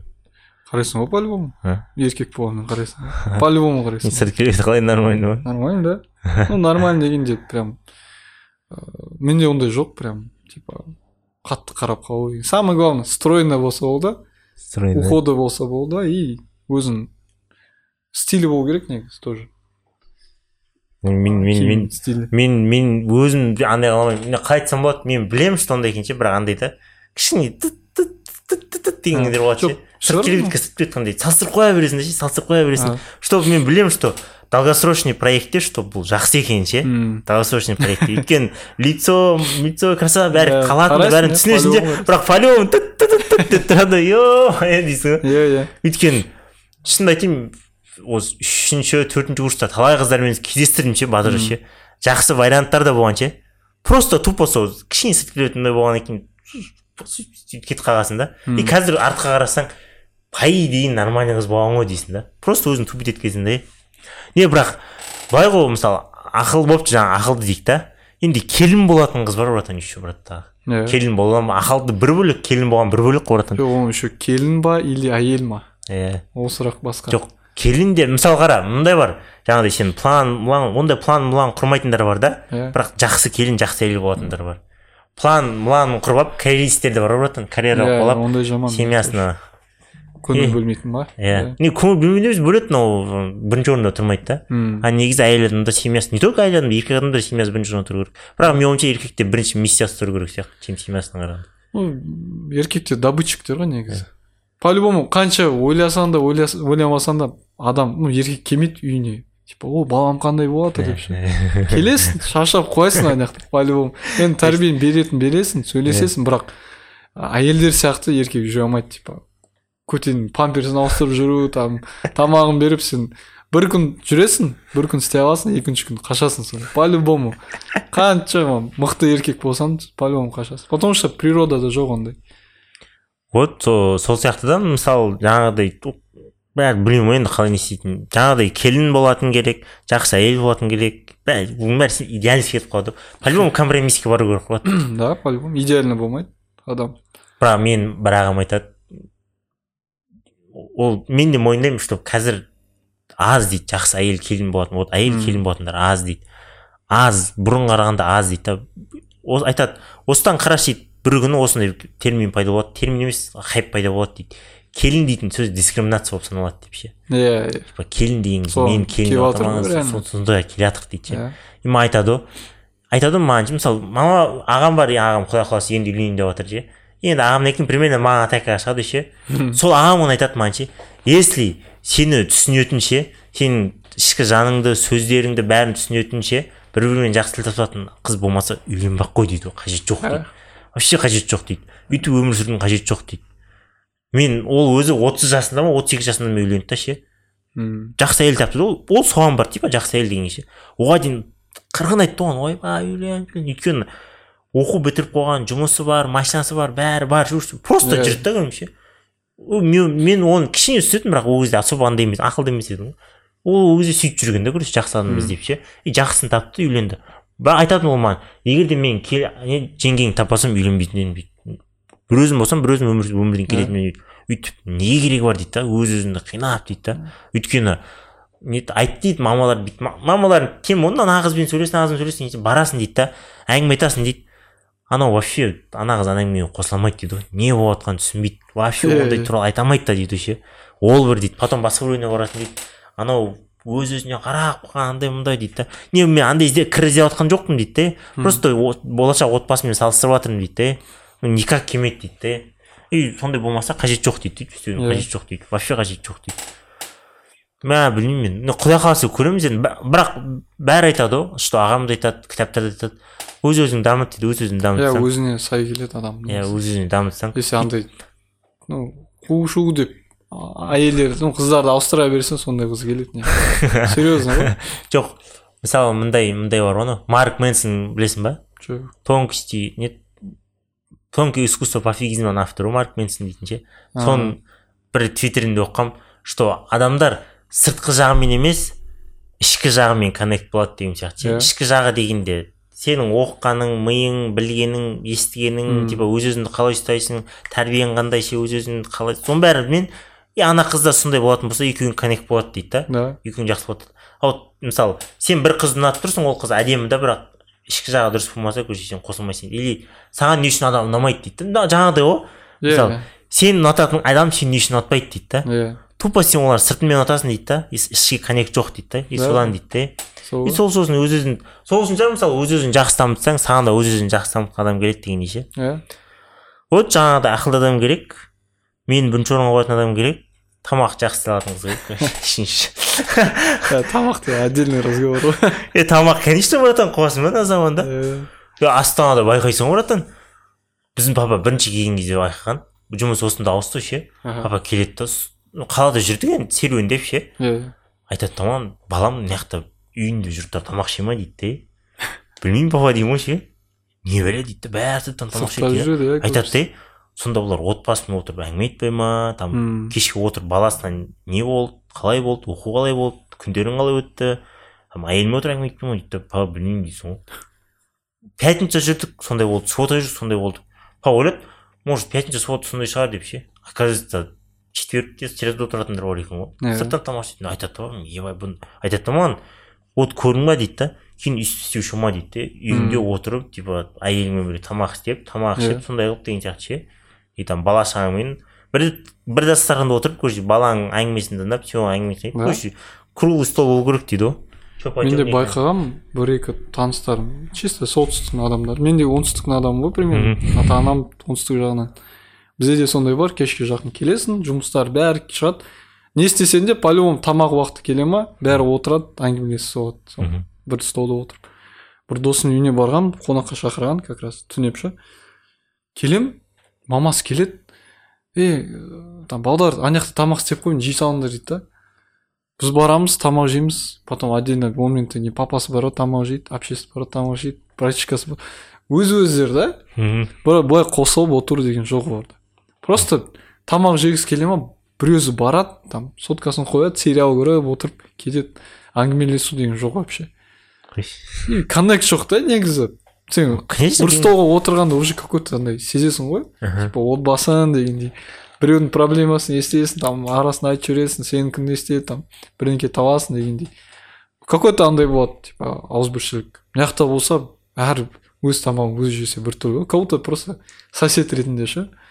Просто келеді ұйықтайды там конечно кейін жаңағыдай пайда болады да андай нейтін иә орыстық мінез дейтін ше иә иә иә типа кейін ата анасына қарамау бауырларымен араласпау дейтін ше бізде мама ұрысып жүреді постоянно не деп типа сендер біз қартайғанда кәрілер үйіне беріп жібересіңдер деп ше типа сол қорқамын содан по идее бі- бізде білмеймін бірақ бірақ андай қылатын папа сұрайтын. Бірақ көбінесе отқан кезде ше столда отқан кезде шуткалар болады и всегда шутка ше біреуді обсирать етеді вообще всегда ше. Или там мені или інімді или ағамды или мама папаны или папа маманы ше. Всегда солай ғой. Давай аяқтай жіберейік. Сол. Все сөздің қысқасы. Заманауи қазақтарға не айтасың? Заманауи қазақтарға? Ә, негізі қазір тренд болып жатыр типа қазақ тілінен көбісі қашып жатыр ғой. Наоборот қазақ тілін сақтау керек. Қаншама тіл білмесең де там қанша ойлау қабілетің сондай болу керек. Сен өз самоидентификация деген болмаса ертең просто серый массада жүре бересің. Ә, заманауи қазақтарға сол өз тілінен бастап дамыт, дамытуға тілектеспін. Мхм. Бірақ ә, зарубежный опыт алу керек. Ну енді экспириенс дейді ғой. Ә, былай ақшаны кайфовать етіп клубқа жаратып емес там тамаққа емес мандайға бару керек. Типа путешествие дейді ғой. Лишний ақша пайда болды ма сол путешествие жаратыңдар потом не айтасың болды ма? Потом иә айтатын дайындалып келін айтамын десей иә дайындалып кейін айтатын сөз көп қой негізі мен рухани даму рухани руха, не рухани дамыса қазақтар сол так заманауи қазаққа сол рухани даму мхм критический мышление кер- керек дәл қазір бізге иә и потом қызғану емес шабыт алу там біреуге андай емес не зависть короче андай алу керек вдохновение алған дұрыс өйткені қазақтардың көбісі андай ғой қызғаншақ и потом. противный емес андай зависть қой бәрінде зависть ше. неге солар неге алмаушылық иә мен неге осындай болмаймын деп ешкім қимылдамайды да. вот сол. Вот сіздерге сол рухани даму критическое мышление қызған қыз не еді, э, зависть емес қалай айтсам болады. Зависть қалай болады қазақша? Қызығушылық па? Жоқ көре Көр- көре алмаушылық а. Көре алмаушылық емес шабыт тілейміз. Және бауырым айтқандай қазақ тілін ұмытпаңыздар қазақша көп сөйлеңіздер және путешествиеге көп шығыңыздар. Құдай қаласа қашан келесің? Августте ма? Иә құдай қаласа. Құдай қаласа августте тағы бір екі баламен қосылып подкаст жазамыз. Все все уже андай комедия болады жыр уже. Иә құдай қаласа. Все жақсы аман сау сау саламатта. Сау болыңыздар. сау болыңыздар. Қанша жылдар созбасын бәрібір керек асығыңа қорғасын. Неліктен жалғыз қаламын деп қорқасың. Бар ғой бар ғой сенің отбасың үйде. Ең әдемі көбелек қалдыруы мүмкін жүрегіңді өкпелеп айтқан шығар біреу өкпеңді көк көкпе деп бекер